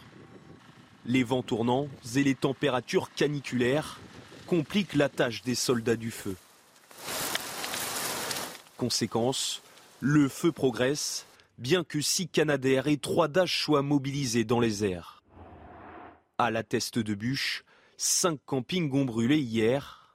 Au pied de la dune du Pilat, 16 000 personnes ont dû évacuer, dont 74 résidents d'un EHPAD. Même chose pour le zoo de la ville, où les animaux sont transférés en lieu sûr, à Pessac, ville voisine de Bordeaux. Une image ce matin, euh, une photo pour être plus précis, c'est euh, le camping des Flots Bleus, l'entrée du camping. Le camping, tout le monde le, connaît, on l'a même vu au, cinéma. Eh bien, euh, ce camping a été totalement ravagé, comme euh, 90% des, même la, totalité des campings, à 90%, ils ont, ils ont tous brûlé. C'est image de, désolation, Michel Chevalet, et on, on sent encore que les pompiers sont sont incapables de, de contrer ce, feu. Je voulais vous montrer juste une image. On a des pompiers qui ont mis dans, une piscine des, des bonbonnes de, gaz, qui ont mis en, sécurité ces, ces bonbonnes de gaz. Peut-être dire un mot de, la raison pour laquelle ils ont, fait ça. Alors, euh, bon, pas par sécurité, je connais pas le, risque qu'il y avait. Mais enfin, les, attendez, les, bonbonnes dites de 13 kilos, celles-là, sont conçues pour être stockées euh, sur des parcs à l'air libre euh, et, et ré- et résister à l'augmentation de température et donc de pression. Et les citernes de butane propane, les très grosses citernes qu'on a dans, les jardins, eux aussi sont euh, à l'air libre. Donc, à mon avis, il n'y a pas de, risque d'e- d'e- d'explosion. Mais peut-être y avait-il un risque, une menace d'un incendie très proche, et de dire, bien sûr, si le feu va chauffer le- les bonbonnes de gaz, elles risqueraient d'exploser. Mais encore une fois, elles sont conçues pour résister en plein soleil. On a plus d'un millier de, de pompiers qui sont, euh, qui sont sur place hein, au- aujourd'hui euh, et aujourd'hui en- en- encore, euh, et on n'arrive toujours pas à, à contrer ce, ce terrible incendie. Je suis d'accord avec vous, parce que c'est le moment. Mais je, je faisais des, petits calculs. C'est tout de même la surface, plus grand que la surface de Paris qui a, a été brûlée. C'est un millième de la forêt française qui a brûlé. hein. La forêt française, c'est euh, 17 millions d'hectares. Il y en a un millième qui est déjà parti en fumée. C'est pas, c'est pas rien. hein. Se pose la question de, de l'origine du, du feu, euh, Noémie Schulz, et on a appris ces dernières heures qu'un homme avait été placé en, en garde à vue euh, pour l'incendie de Landiras. hein. c'est l'un des deux gros incendies. Noémie. Oui, absolument. Une enquête a été euh, ouverte par le parquet de Bordeaux et euh, la procureure a fait savoir hier qu'un homme avait été placé en garde à vue. Alors, quels éléments ont conduit à cette interpellation? Eh bien, c'est un témoignage essentiel, hein, celui d'un garagiste qui, mardi dernier, le jour donc euh, du départ du feu, circulait en voiture quand il aperçoit un véhicule stationné sur le bas-côté d'une route, un véhicule qui a indiqué le, parquet dans un communiqué hier soir, eh bien, a rapidement démarré à la vue de l'arrivée d'une voiture. Le garagiste est alors approché de l'endroit où était stationné ce véhicule et là a constaté qu'il y avait un, un départ de feu, qu'un feu était en train de se propager. Il a tenté de l'éteindre en vain. Cet incendie, il est toujours euh, en cours. hein. Les pompiers n'ont toujours pas réussi à le euh, maîtriser. Les techniciens d'identification criminelle se sont rendus sur cette zone de départ de feu. Ils ont fait des constatations et euh, ces premières constatations, eh bien, elles accréditent effectivement la thèse d'un départ euh, volontaire, d'un acte volontaire malveillant.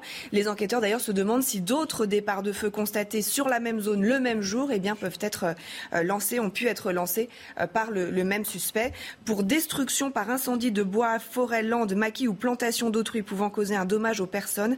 Les peines encourues sont de 15 ans de prison et 150 000 euros d'amende. Il y a cet autre incendie à la thèse de, de Bûche. Et là, c'est une autre thèse plutôt accidentelle. Oui, parce que là, on a le, témoignage d'un employé d'un camping qui explique que ce jour-là, il se rendait à la déchetterie, il conduisait un véhicule et il tirait une benne, il a eu une panne et en descendant de son véhicule, il s'est rendu compte qu'il y avait un, début d'incendie sous la benne. Il a tenté de l'éteindre avec un extincteur, il n'a pas réussi. Alors pour le moment, là, les, enquêteurs n'ont pas pu approcher de ce véhicule pour faire les, constatations, euh, car euh, la, zone n'a toujours pas été maîtrisée. Mais oui, on est sur un, contexte accidentel. Merci Noémie. On va justement prendre la direction de la thèse de, de Bûche nous attend Clémence Barbier. Euh, Clémence, hier, il faut le rappeler, on, a eu euh, plus, de, plus de 15 000 évacuations sur place, évacuations préventives, mais euh, évacuations nécessaires à cause des fumées toxiques. Effectivement, Olivier, et vous pouvez le voir euh, sur euh, les euh, images d'Antoine Durand, le ciel et le ciel est noir. Hein. Ce sont les épais panaches de fumée qui colorent le ciel. On a l'impression qu'il va pleuvoir. L'atmosphère aussi est très lourde. Hein. On sent cette odeur de de brûler. Et euh, les pompiers nous ont d'ailleurs euh, indiqué que euh, ces fumées se déplaçaient vers la métropole. Cette nuit, ils ont reçu des milliers d'appels et ils communiquent sur ces fumées qui ne sont pas dangereuses pour la population. Il n'est donc pas nécessaire d'appeler les pompiers si la population voit ces, ces épaisses fumées. On a reçu un nouveau bilan tout juste à l'instant. 6500 hectares de forêt sont partis en fumée. La nuit a été très difficile pour les pompiers car le vent aussi souffle très fort actuellement. Hum, Clément, ça nous fait un total de 19 600 hectares brûlés. Peut-être un, mot de, ce qui s'est passé euh, pour euh, le, zoo qui est juste à côté, qui a été euh, évacué hier dans la journée, les, animaux, là aussi, hein, comme les habitants, pour éviter d'être incommodés ou touchés par les fumées toxiques. Oui, alors euh, le zoo se situe au bout de cette route, hein, cette route qui est pour le moment actuellement barrée et euh, d'ailleurs on peut le voir au loin, euh, la, fumée aussi qui se rapproche, qui jusqu'à présent n'était pas aussi proche et le zoo a été, enfin l'évacuation du zoo a commencé hier puisque le zoo se situe en bord de forêt. Hein. Vous pouvez le voir aussi, cette forêt qui se situe juste ici, tout au bord de la route. d'ailleurs, jusqu'à jusqu'à hier soir, les pompiers ont une partie des arbres justement euh, près euh, du zoo, près du zoo euh, de, la Teste pour éviter que le feu ne se propage. Et également on l'a appris ce matin très tôt des nouvelles évacuations à la Teste de Bûche ont eu lieu cette nuit. Tout un quartier de la zone d'activité sud a été évacué ainsi que l'EHPAD également de la ville 20 000 hectares quasiment. Merci Clémence Barbier. 20 000 hectares, Michel. Là, c'est, euh, ça, ça, a doublé euh, avec une vitesse terrible. Oui, ça augmente. Hein. On était à 14 000, euh, maintenant on est à 20 000 hectares. Hein. Un, mot de la stratégie des pompiers. On a, on, a vu ces, ces, pompiers venir mettre le feu. Alors, on, vous a montré hier notamment les, les, images. Ouais, c'est toujours impressionnant de voir des pompiers mettre le feu, mais c'est une, une stratégie payante pour arrêter un incendie, il y a deux, façons. La première, c'est d'empêcher l'oxygène, mmh. évidemment, on ne peut pas, ou de le refroidir, c'est l'eau. Mais la, deuxième, c'est d'enlever le combustible. Et pour enlever le combustible, eh ben, on prend le bulldozer et on fait une tranchée et on fait ce qu'on appelle un pare-feu. C'est-à-dire qu'on évite que le feu passe de ce bord-là à ce mmh. bord-là. Il faut qu'il soit assez large. Seulement, malheureusement, les pins maritimes, l'écorce éclate sous la chaleur et va projeter des morceaux d'écorce incandescents à plusieurs centaines de mètres. Et c'est comme ça que, le feu se propage. Et puis la deuxième chose, eh bien, c'est de faire des, des coupe-feux, c'est-à-dire qu'on allume un contre-feu à une certaine distance, compte tenu de la direction du vent, mm. de façon que quand le feu va arriver, il sera déjà sur une zone déjà brûlée. Hier, comme le vent était très changeant, c'était évidemment très très compliqué. Nouveau bilan, je vous rappelle, plus de 19 000, 19 600 hectares qui ont brûlé. Je rappelle également que le, camping des, Flots Bleus a, brûlé euh, intégralement. Euh, c'est aussi l'endroit où a été tourné euh, Camping, le film de Fabien Ottoniante, qui était en direct hier sur CNews. Ouais, on est bouleversé parce que en fait, c'est aussi il n'y a pas que le camping des Flots Bleus, il y a cinq campings autour. C'est quand même un sacré cataclysme. Et, euh, voilà, donc euh, c'est vrai qu'on avait euh, en 2006 donné goût aux Français de, faire du camping, c'était pas encore la mode. Et maintenant, maintenant on, est avec ces cendres là et on pleure sur ces cendres. Mais quelque chose me dit que le camping n'est pas vraiment mort. Voilà, Fabien Antoninté, je rappelle, précise le, bilan, je me suis trompé, c'est 19 300 hectares qui ont brûlé en Gironde. On va terminer par un, par un mot de football, Chana. Avec l'Euro de football féminin, la France a concédé le nul hier soir face à l'Islande, score final un partout. Retour sur la rencontre d'hier avec Quentin Joffette. Malgré un record de chaleur aussi outre-Manche, plus de 30 degrés au coup d'envoi à Rotterdam, ce sont les Françaises en blanc qui s'adaptent le mieux. C'est parti fort avec des accélérations, avec un ballon pour Melvin Mallard. Et oui, Melvin Mallard qui se donne confiance d'entrée, qui donne confiance à l'équipe de France. Les Bleus ont peut-être retrouvé leur joker. 43 secondes suffisent pour voir le premier but dans la compétition de Melvin Mallard pour sa première titularisation. Cinquième passe décisive en cinq matchs pour Clara Matteo, encore à son aise dans l'entrejeu. L'Islande réagit sur coup de pied arrêté avec la tête de Jostodir sur la barre. Matteo, toujours à l'œuvre, trouve Mallard trois minutes plus tard, mais c'est finalement Baltimore qui voit sa frappe contrée par les joueuses de la terre de glace.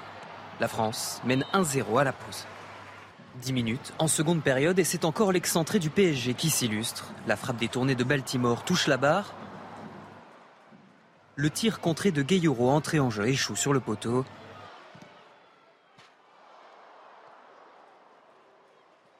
On pensait voir les tricolores filer tranquillement vers un troisième succès en poule, mais un pénalty est sifflé au bout du temps additionnel. L'Islande égalise grâce à Brignard de tir. Un match nul qui ne change rien dans la poule. Les Françaises finissent premières, les Islandais sont éliminés. Merci d'être avec nous dans un instant. Euh, l'invité politique de la matinale est Stanislas Guérini, c'est le ministre de la Transformation et de la Fonction publique. Il répondra aux questions de Johan Usaï.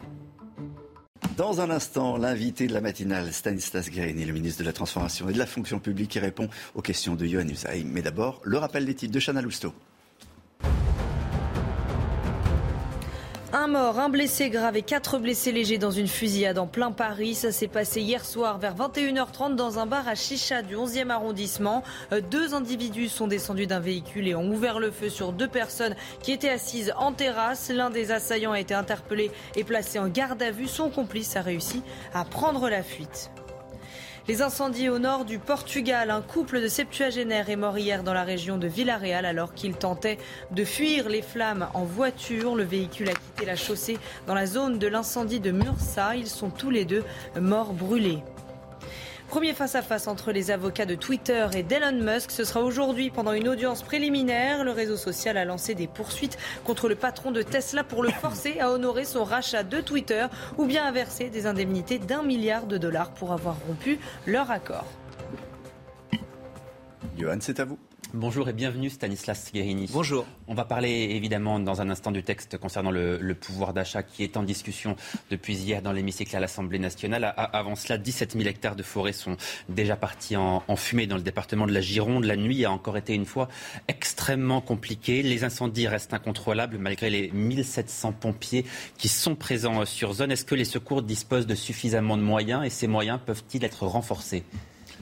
D'abord, je, voudrais penser à ceux qui se battent, parce qu'il y a euh, des milliers de pompiers qui, cette nuit, euh, ont vécu une nuit en enfer, se battent pour notre sécurité. Donc je le dis en tant que ministre de la fonction publique, mais je le dis aussi en tant que citoyen.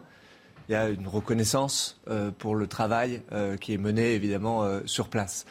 Les moyens des sapeurs-pompiers, ils ont augmenté. dans le quinquennat précédent, c'est 850 millions d'euros consacrés en plus aux moyens des sapeurs-pompiers. Est-ce que c'est suffisant aujourd'hui? C'est difficile à dire, probablement pas pour les années qui viennent. Euh, on a besoin de plus de moyens. On voit bien, quand on regarde ces terribles incendies, qu'on est rentré dans une nouvelle ère, euh, une ère où les changements, où les conséquences euh, du dérèglement climatique, elles seront de plus en plus visibles, de plus en plus fréquentes. Et donc, dans cette société de prévention qu'on a besoin de construire, on aura besoin de consacrer euh, plus de moyens. Oui, parce que je, vous cite ce que dit le porte-parole du syndicat national des personnels navigants de l'aviation civile. Il dit la chose suivante ouvrez les yeux, donnez-nous les moyens de travailler. Donc manifestement, ces moyens, ils ne les ont pas aujourd'hui. Aujourd'hui, la France a la plus euh, forte flotte euh, d'Europe. Ça ne veut pas dire que ce soit suffisant. C'est pas ce que je suis en train de dire. ce que je veux dire, c'est que nous avons des moyens. Il y a 18 avions des bombardiers, des avions Dash qui euh, sont disponibles pour intervenir. Certains ont besoin de maintenance. Il y a des commandes supplémentaires, des avions supplémentaires qui vont arriver. Il y a aussi la solidarité européenne qui joue.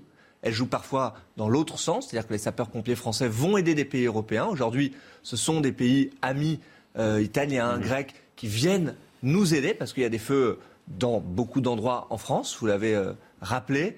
Et donc, on a aussi besoin de cette solidarité européenne. Mais ce qui est certain, c'est qu'on a besoin de continuer à investir. Et qu'à terme, c'est ce que vous dites ce matin, il faudra renforcer ces moyens-là. Pour faire face euh, aux conséquences sur les feux de forêt, mais de façon générale, on a besoin d'adapter notre société à cette ère du changement climatique pour plus de sobriété, pour une planification écologique. Puisque dans le même temps, dans le même temps, la France suffoque. Nous avons battu hier de nombreux records de, de température. Notre maison brûle, Stanislas Guérini, et le gouvernement n'est-il pas en train de regarder ailleurs? Non, je ne crois pas.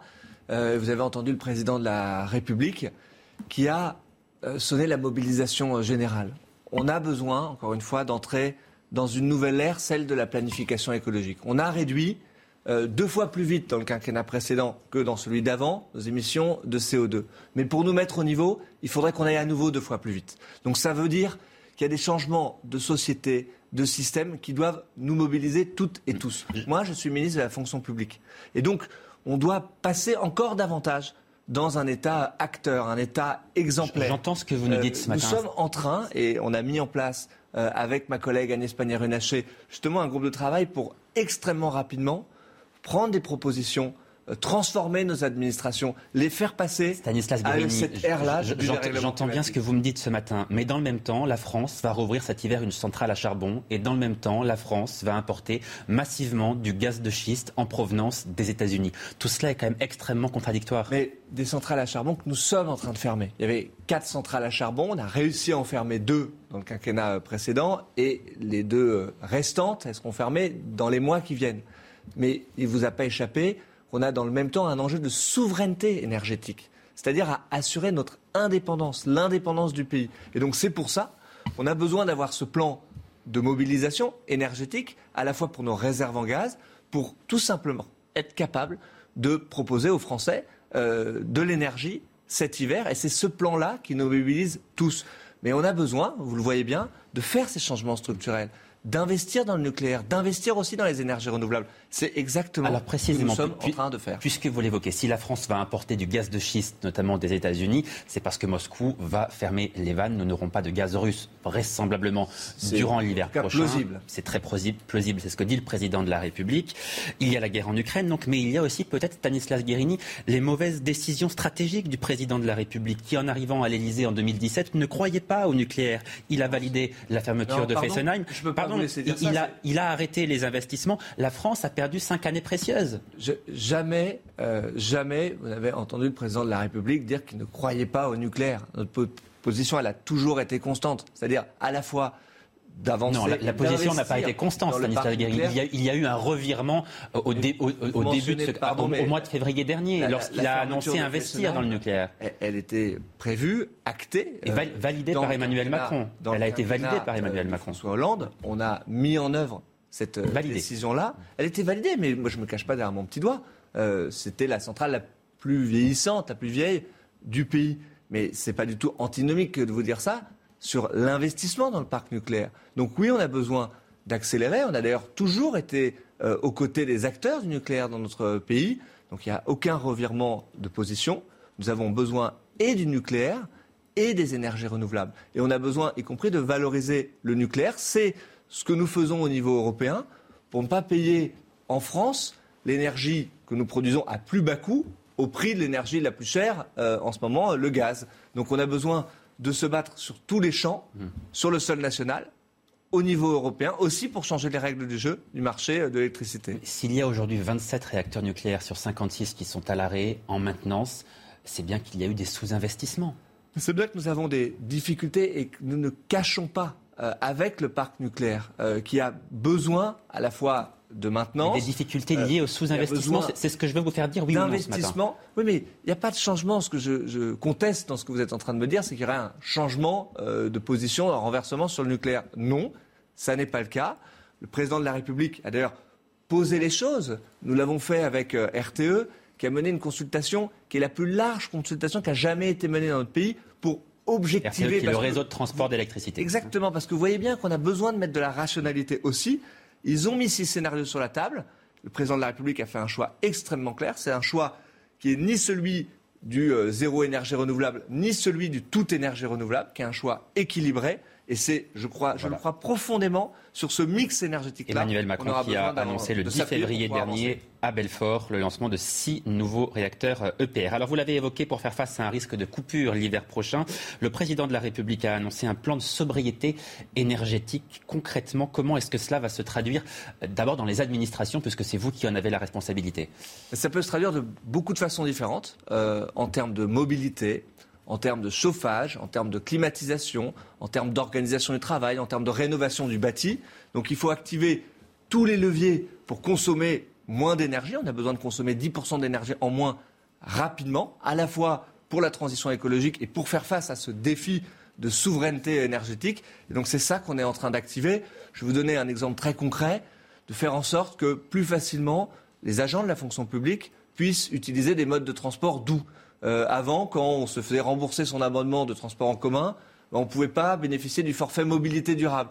Ben, ça, c'est une décision que nous avons prise. On permet d'avoir les deux à la fois. Vous voyez, ce sont ces décisions-là qui vont se cumuler les unes les autres pour permettre d'avoir effectivement un État exemplaire, une fonction publique exemplaire et qui puissent aussi aider les citoyens à porter leurs projets de transition écologique. Là, quand vous parlez de rénovation des bâtiments, par exemple, c'est une politique de long terme. Mais là, l'hiver prochain, pour faire face, pour appliquer ce plan de sobriété énergétique, pour tenter de diminuer à la fois les, mesures, mesures l'hiver prochain. mesures de long terme. Vous avez parfaitement raison. Et il faut tout faire en même temps. Parce que sinon, on va se retrouver dans quelques années à se dire Ah mince, pourquoi est-ce qu'on n'a pas lancé plus alors, précisément, la des quelles peuvent être les mesures de court terme pour l'hiver prochain? Ben Moi, je vous parle de mesures, par exemple, consistant à euh, favoriser le télétravail, qu'on puisse parfois avoir moins besoin d'utiliser sa voiture quand c'est possible. Je ne dis pas à passer à 100% de télétravail comme on a fait pendant le Covid, mais à réduire par exemple notre besoin d'utiliser Et ça, les ce modes de serait valable transport. uniquement pour les fonctionnaires ou pour, on pourrait imaginer que ça s'applique à l'ensemble des salariés? Ben, Ça peut s'appliquer évidemment à l'ensemble des salariés. Euh, on a avancé dans justement la protection des salariés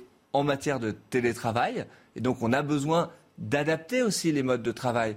Ce sont les enseignements qu'on doit aussi tirer de la crise sanitaire qu'on a vécue. Je pense qu'ils peuvent être parfois des opportunités, pas toujours. C'est pour ça que je prends soin de, de préciser qu'on ne souhaite pas passer en 100% télétravail. Mais pour autant, quand on a les possibilités d'organiser intelligemment les choses, d'adapter le temps de travail, d'adapter les modes de déplacement, il faut le faire absolument. Ça, c'est du court terme.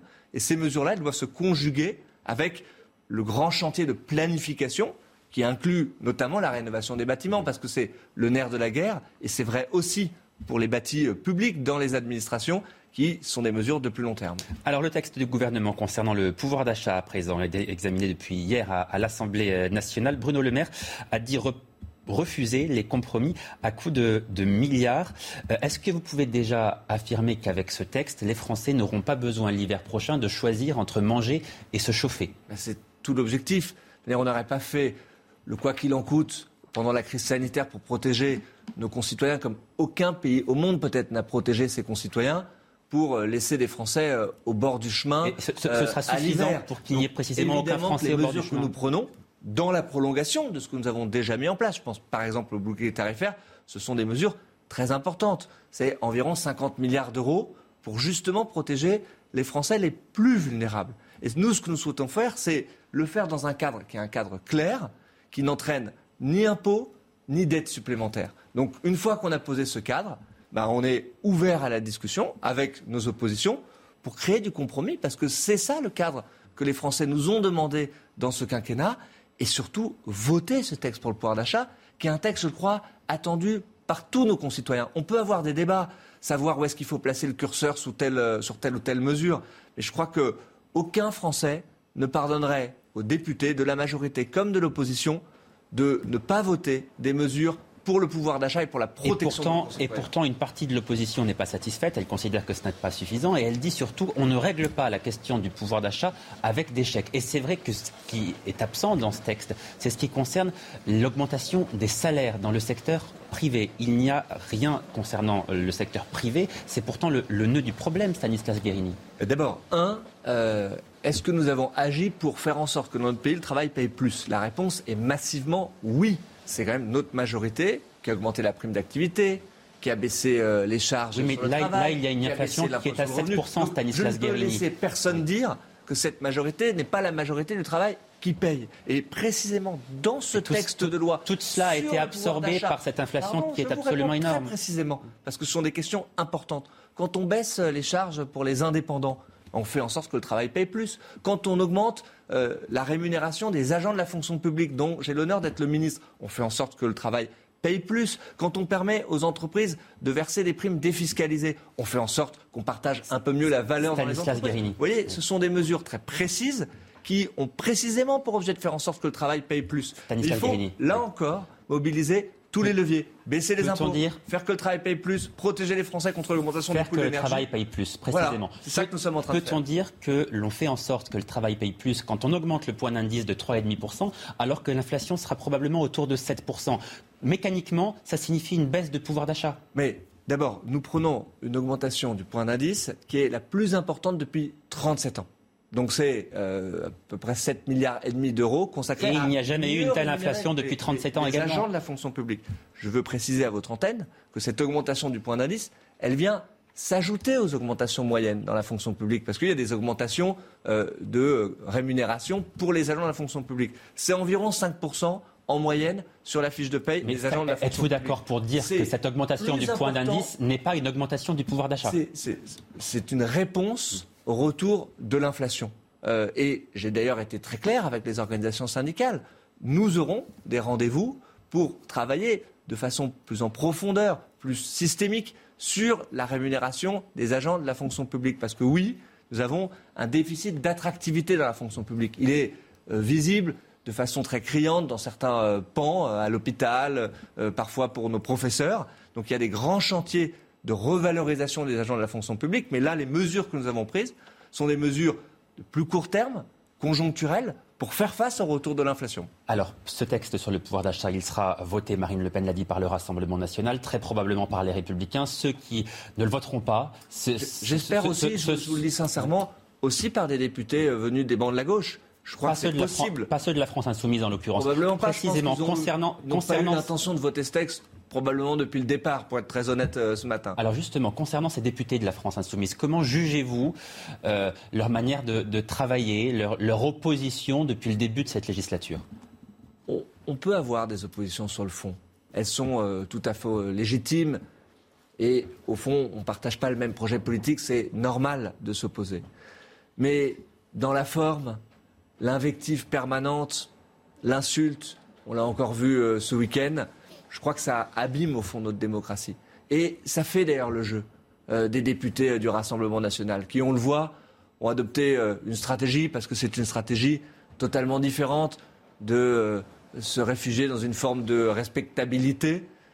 Moi, je suis très inquiet de ça, parce que je vois que les extrêmes, bien souvent, se retrouvent sur le fond. On l'a vu sur le texte sanitaire. Donc, pas la même stratégie. J'ai bien peur qu'au fond, euh, celle qui en tire les marrons du feu, si je puis dire, à la fin, ce soit Marine Le Pen. Et ça, je trouve ça terrible pour notre pays. Une dernière question en 10 secondes, Stanislas Guérini. Vous allez quitter la tête de la République en marche. Pouvez-vous nous dire à quelle période vous allez partir? Oh ben, Je l'ai indiqué très clairement, ce sera à la rentrée. Moi, je souhaite euh, passer la main à la tête euh, du parti présidentiel. On a un grand travail à opérer dans ce nouveau quinquennat. Je suis ministre aujourd'hui. Et je pense que cette fonction, elle nécessite d'être 100% à sa tâche et c'est ce que je m'attelle à faire. Merci beaucoup Stanislas Guérini d'être venu ce matin répondre en direct à mes questions. Tout de suite la suite de votre matinale avec Olivier Benkemoun. La suite de votre matinale sur CNews. Dans un instant, nous allons revenir sur cette euh, fusillade à, Paris, dans le 11e arrondissement, rue Popincourt. Une fusillade qui a fait un mort, un blessé grave et quatre blessés légers. Nous ferons le point avec euh, Noémie Schulz du service police-justice de CNews. Les attaques à l'arme blanche. Nous nous sommes penchés sur un phénomène qui a pris de l'ampleur ces dernières années. Dernier drame en date, celui d'Angers, où trois jeunes ont été tués. L'auteur des coups de couteau est un ressortissant soudanais de 32 ans. Il a été incarcéré. Et puis nous prendrons la direction de, la Gironde. Le camping des Flots Bleus a été ravagé par les flammes, des flammes indomptables, imprévisibles et incontrôlables. Plus de 19 000 hectares ont été ravagés selon un, bilan communiqué euh, ce matin pour la seule journée d'hier. 16 000 personnes ont été évacuées pour fuir les fumées toxiques des évacuations qui se poursuivent aujourd'hui.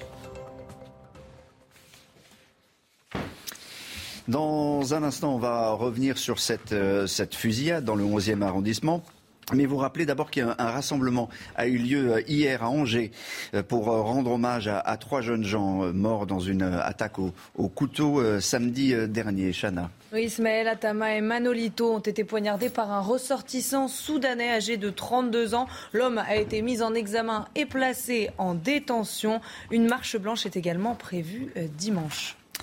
Euh, et par ailleurs, nous nous sommes euh, penchés sur euh, la situation et la multiplication de ces attaques au, couteau ces derniers jours, puisqu'il y en a eu à, Montpellier, il y en a eu à Amiens, il y en a eu à Agen. Les explications de Sybille Delattre. Trois jeunes tués à Angers vendredi dernier. La veille, une rixe mortelle à Amiens ou encore un homme poignardé le même soir dans la Drôme. Les attaques qui impliquent une arme blanche se multiplient. Les derniers chiffres datent de 2017. À l'époque, 44 000 victimes d'agression étaient recensées, soit plus de 120 par jour. Un chiffre qui pourrait être encore plus important aujourd'hui. Eh bien, il y a, des, bagarres de plus en plus nombreuses et au sein de ces bagarres, eh bien, une utilisation de cet armement par le biais, par le, fait aussi euh, de gens euh, qui, sont, euh, sont ont parfois des référents culturels différents. Il y a beaucoup de gens issus de l'immigration qui sont impliqués dans, dans l'utilisation des armes blanches. Ce phénomène n'est pas seulement réservé aux quartiers dits mal fréquentés, il touche de nombreuses villes moyennes. L'une des explications, le couteau est une arme très facile à se procurer. Quoi de plus simple que de se procurer un couteau? Quoi de plus simple que d'utiliser un couteau? C'est à la portée de tout le monde et euh, d'autant plus que euh, aujourd'hui, euh, bah, effectivement, on les utilise pour des faits totalement anodins, bénins. Le fait de porter un couteau est un délit qui peut être sanctionné d'une amende allant jusqu'à 15 000 euros et un an d'emprisonnement. On va revenir donc sur cette fusillade en plein Paris. C'était hier devant un, bar à, Chichard, rue Pompincourt, c'est le 11e arrondissement. Un mort, un blessé grave et quatre blessés légers, euh, Noémie Schulz. Que s'est-il passé?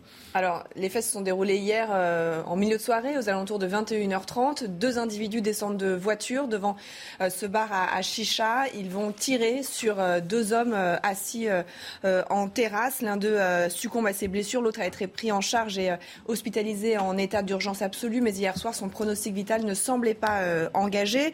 Euh, quatre clients de ce bar, vous l'avez dit, ont été légèrement blessés, mais d'après nos informations, pas par les tirs euh, d'armes à feu, mais plutôt par des ricochets, des éclats de, causés par les tirs des, assaillants. L'un des, deux assaillants a été maîtrisé par les clients de ce café. Hein. Il faut saluer le, sang-froid, en tout cas c'est ce que les autorités ont fait hier soir, ont salué le, sang-froid de ses, clients. Cet homme a été interpellé, placé en, en garde à vue. Un second assaillant est lui toujours en fuite activement recherché. Une enquête pour homicide volontaire et tentative d'homicide volontaire a été ouverte par le parquet de Paris, confiée à la brigade criminelle. Mais très rapidement, hier soir, euh, la piste du règlement de compte a été privilégiés par la préfecture de police de, Paris. Les deux victimes ont été particulièrement euh, visées, hein, spécifiquement visées par euh, les tireurs. Et c'était important d'avoir cette précision rapidement parce que le 11e arrondissement de Paris, on le sait, a été euh, largement endeuillé par les attentats de janvier et de novembre 2015. Le, traumatisme est toujours très fort et les coups de feu hier ont ravivé les, ravivé les craintes. D'ailleurs, le maire du 11e arrondissement, François Vauglin, a dénoncé un acte barbare et annoncé qu'une cellule médico-psychologique serait ouverte aujourd'hui pour les riverains et les témoins de cette un témoin, euh, on en a rencontré un, il raconte ce qui s'est passé, ce qu'il a vu. Écoutez.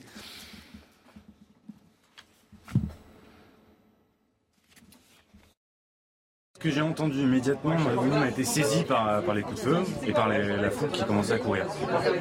Donc euh, c'était un peu la panique, euh, on était tous un peu assommés par la chaleur. Regarde, j'ai regardé autour de moi, euh, on avait envie de se jeter derrière le bar. Non, la police n'est pas arrivée tout de suite. Non, non, on est resté un bon moment dans le quartier à se demander si c'était pas des pétards, des rations, personne ne comprend ce qui se passe. On se dit, mais est-ce qu'il est qu'il faut vraiment céder à la panique? C'est ça qui était là. Est-ce qu'il faut céder à la panique? Les incendies en, Gironde, avec un, nouveau bilan. Ce matin, on est quasiment à 20 000 hectares qui ont brûlé en, une semaine. À la thèse de bûche, on va tout de suite rejoindre Clémence euh, Barbier.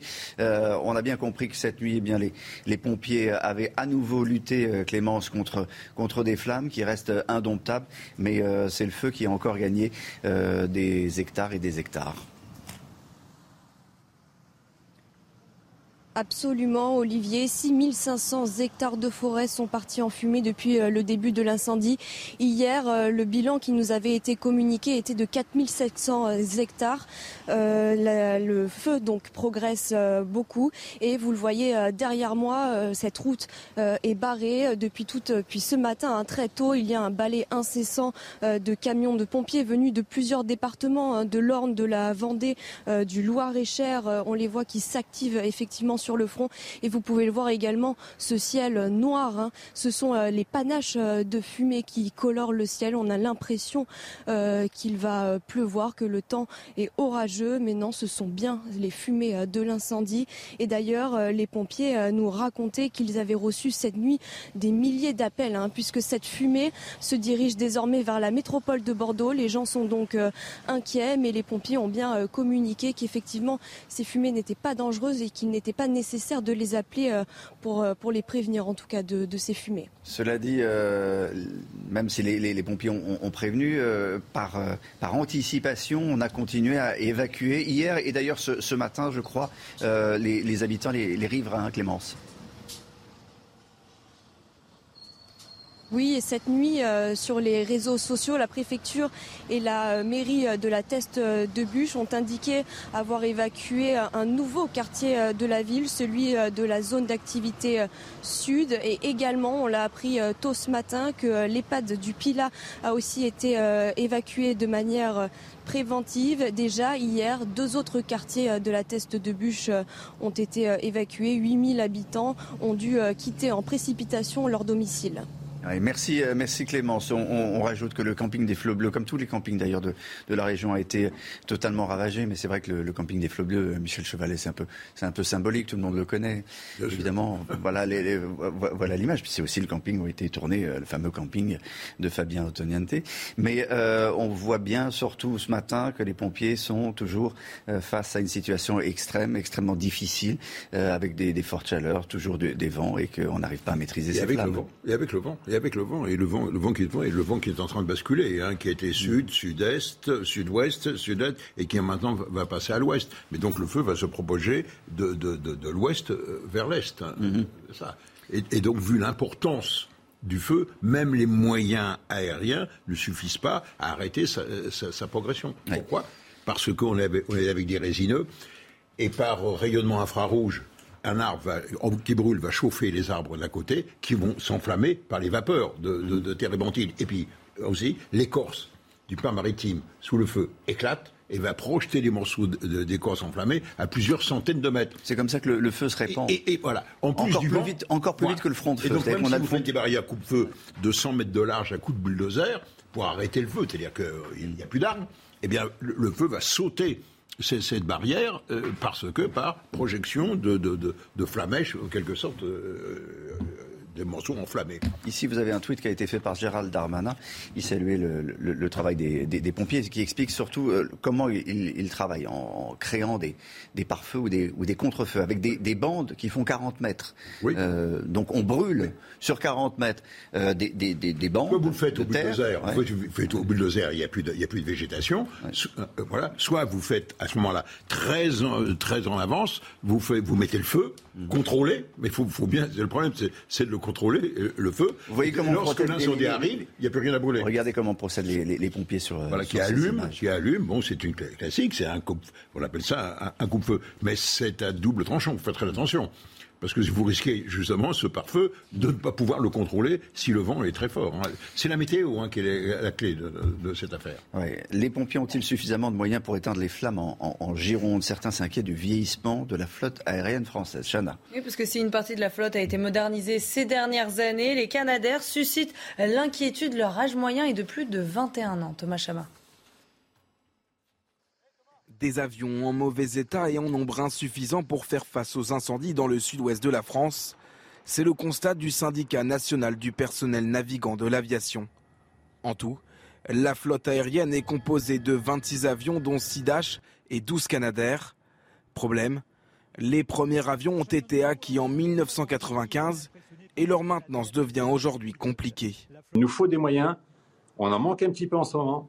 On a levé un petit problème de maintenance de nos appareils depuis plusieurs jours, même depuis plusieurs semaines, plusieurs mois. Les années précédentes, ces problèmes ne se sont pas vus au grand jour parce qu'on n'a pas eu de chantier catastrophique comme on est en train de vivre en ce moment. Aujourd'hui, on est face à une situation qui est vraiment très critique, sur laquelle il faudra engager tous les avions, et on se rend compte ben, qu'on a des petits soucis de maintenance. Ils sont en train d'être résorbés, mais malgré tout, il fallait à tout prix lever ce signal d'alarme. De nouveaux Canadair ont bel et bien été commandés, mais ils ne seront livrés qu'en 2025. Quant au Dash, un septième devrait arriver à la fin du mois, le huitième début 2023. Kenji Père nous a rejoint. Bonjour, vous êtes pompier du SDIS 91 et membre du syndicat national des sapeurs-pompiers professionnels, personnels administratifs, techniques et, sociaux. Un mot de ces Canadaires et de cette flotte de, de Canadaires, on en parle depuis ce matin avec euh, Michel Chevalet qui est à côté de vous. Est-ce qu'on a assez de moyens aériens aujourd'hui en France? On a un peu de manque de moyens aériens. Euh, en fait, c'est qu'ils sont euh, toute l'année positionnés à Nîmes-Garon. Et après, ils sont prépositionnés sur le terrain. Et nous, ça fait 12 ans, depuis 2012, qu'on demande qu'ils soient prépositionnés plus tôt. Parce qu'on sait qu'aujourd'hui, euh, euh, l'attaque depuis le ciel est vraiment euh, essentiel. essentiel. On a tardé, Michel le disait tout à l'heure, on a trop tardé, on a trop tardé. On a trop tardé. En Gironde En Gironde. on aurait dû mettre plus de moyens aériens plus tôt. Aujourd'hui, on voit bien que depuis hier, tous les départs naissants en Gironde sont éteints depuis le ciel et que du coup, c'est très efficace.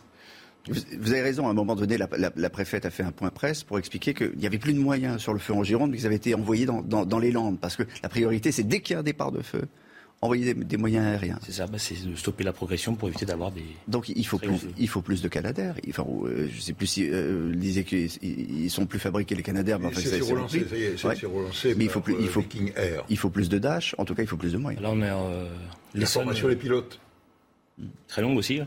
Et du coup, les Dash, on devrait être livrés d'ici 2025, de deux nouveaux Dash en plus. Et euh, après, c'est aussi surtout la maintenance. Il n'y a qu'entre 20 à 30 d'avions cloués au sol. Pour la maintenance, aujourd'hui, on n'a pas de, pièces pour faire voler nos Canadair. Il faut euh, également de la coopération européenne. Alors, elle a marché. Hein. Euh, il y a deux Canadaires qui viennent, qui viennent de Grèce. Est-ce qu'il faut... et deux d'Italie. et deux, d'Italie. Est-ce qu'il faut davantage de, euh, de construction euh, européenne autour de, ces, de ces feux? Des marchés communs, je pense qu'aujourd'hui, ça, ça pourrait porter son fruit. Mhm. Le travail sur, euh, sur, sur, le terrain aujourd'hui, suffisamment d'équipements Ou le, problème, c'est pas l'équipement, c'est la situation météo? Voilà, aujourd'hui, on, on, a quand même eu des pics de chaleur de record hier sur Cazon en Gironde. Aujourd'hui, nous sapeurs-pompiers ont travaillé d'arrache-pied toute la nuit, des renforts de toute la France pour, mhm pour essayer de limiter et atténuer. Euh, je discutais encore avec des collègues et amis cette nuit euh, qui euh, n'ont pas arrêté avant 4 heures du matin. Aujourd'hui, euh, qu'on vous subi ce qu'on appelait des coups de chaud. Des coups de chaud. Bah, après, décrivez ce que c'est un coup de chaud pour ceux qui. C'est vraiment aujourd'hui dans nos uniformes, nos, nos, EPI, tout ce qui va nous protéger. Donc c'est euh, ça, monte d'un coup en fait. On a une bouffée de chaleur intense, les pommettes un peu rouges. Mhm. Peut-être moi ce matin avec le stress. Mais euh, aujourd'hui, ouais, c'est vraiment quelque chose qui nous prend d'un coup et là, on ne peut plus rien faire pendant, pendant quelques jours. Ouais. Mais vous estimez que les, les, moyens et, euh, qui sont mis en œuvre et la stratégie, on en a parlé juste un instant avant que vous, arriviez, c'est-à-dire la, la, la, création de, de contre-feux et, et, la bonne stratégie et la seule stratégie? Aujourd'hui, il faut fixer ce feu pour pouvoir l'éteindre. Et je pense qu'aujourd'hui, euh, mm. tous les personnels et acteurs, euh, sapeurs-pompiers, euh, élus locaux et, forces de l'ordre font tout pour fixer ceci et mm. protéger au mieux la population. Et évidemment, il y a quand même une question qu'on pose, Michel, c'est l'entretien de, l'entretien des, forêts. Il y avait zéro entretien pour cette, pour cette forêt. C'est tout. Et puis, il s'était opposé euh, à, ce que l'on fasse des voies d'accès pour, les pompiers. Quand vous aviez des, voies d'accès, c'était obligatoire. Et puis, il faut, euh, euh, si vous voulez, il y avait des fougères au pied également. Mhm. Mais cette forêt n'était pas était privée, n'était pas entretenue. C'est un, sujet, l'entretien des forêts. C'est un sujet, l'entretien des forêts. Aujourd'hui, comme l'a dit monsieur, c'est privé. Et nous mhm. n'avons pas de, de manœuvre à faire là-dessus. Mais vous, vous, demandez quand même que... Ça a été demandé l'année dernière, euh, ça a été du coup opposé, euh, malheureusement. Merci beaucoup pour votre éclairage. 8h47, le rappel des titres.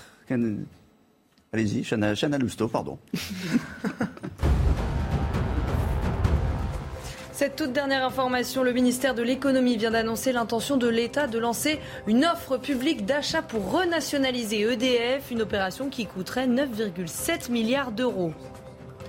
Un homme placé en garde à vue dans le cadre de l'enquête sur l'incendie de Landiras en Gironde. Il est suspecté d'avoir joué un rôle dans le déclenchement de cet incendie. Le parquet de Bordeaux avait déjà annoncé privilégier la thèse criminelle dès vendredi dernier. Depuis une semaine, 19 300 hectares sont partis en fumée dans le département. C'est moins habituel que dans le sud de la France et pourtant un incendie s'est déclaré hier en Bretagne. 160 pompiers tentaient cette nuit de contenir ce feu dans le Finistère, dans les monts d'Arrée. Le feu s'est déclaré aux alentours de 14h30 et a déjà brûlé plus de 300 hectares. Il y a eu un autre incendie, vous le savez, dans le sud-est, au sud d'Avignon, euh, du côté de, de, Graveson. Il a été euh, fixé selon les informations que nous ont données euh, il y a quelques heures nos correspondants sur place, et en particulier Stéphanie Rouquier. Voilà, c'est l'heure de, de votre rendez-vous avec le docteur Millot. Aujourd'hui, qui s'intéresse à votre peau, peut-on préparer sa peau et peut-on se préparer tout court au soleil? Voilà, tous les jours les conseils du docteur Millot qui est parti en vacances mais qui nous a laissé quand même des, des, des cartes postales pour bien euh, faire face à, à l'été. Je vous remercie d'avoir suivi cette matinale. Salut euh, Alexandra, Chana, à demain. Michel, à bientôt. Kenji Père, merci d'être venu nous voir dans un instant. Elliot Deval, l'heure des pros. Bye bye. Ravi de vous retrouver avec un début de semaine caniculaire. C'est vrai que les températures se sont envolées, notamment lundi après-midi, avec près de 43 degrés relevés dans le sud-ouest. Température également particulièrement élevée en Bretagne. Et bien, la bonne nouvelle, c'est qu'on va petit à petit de mieux en mieux respirer. Mardi, toujours de fortes chaleurs, notamment entre le bassin parisien, Lille ou encore le nord-est. Et puis, regardez, à partir de mercredi, on va retrouver un temps un petit peu plus respirable, notamment euh, sur la façade ouest, avec des températures qui d'ailleurs pourraient euh, localement repasser en dessous des normales de Et puis, entre le sud-ouest et les régions centrales, en passant également par le bassin parisien, on va avoir en moyenne 27-28 degrés, température donc à peu près conforme au normal de saison. En revanche, dans le Gard ou encore en remontant euh, vers le sud-est, on va retrouver des températures qui vont rester particulièrement élevées avec en moyenne 36 à 38 degrés. Ce sera le cas notamment sur l'Ardèche, sur la Haute-Loire ou encore, je vous le disais, du côté de Nîmes dans le Gard. La suite du programme, des conditions météo de plus en plus respirables, notamment en termes de température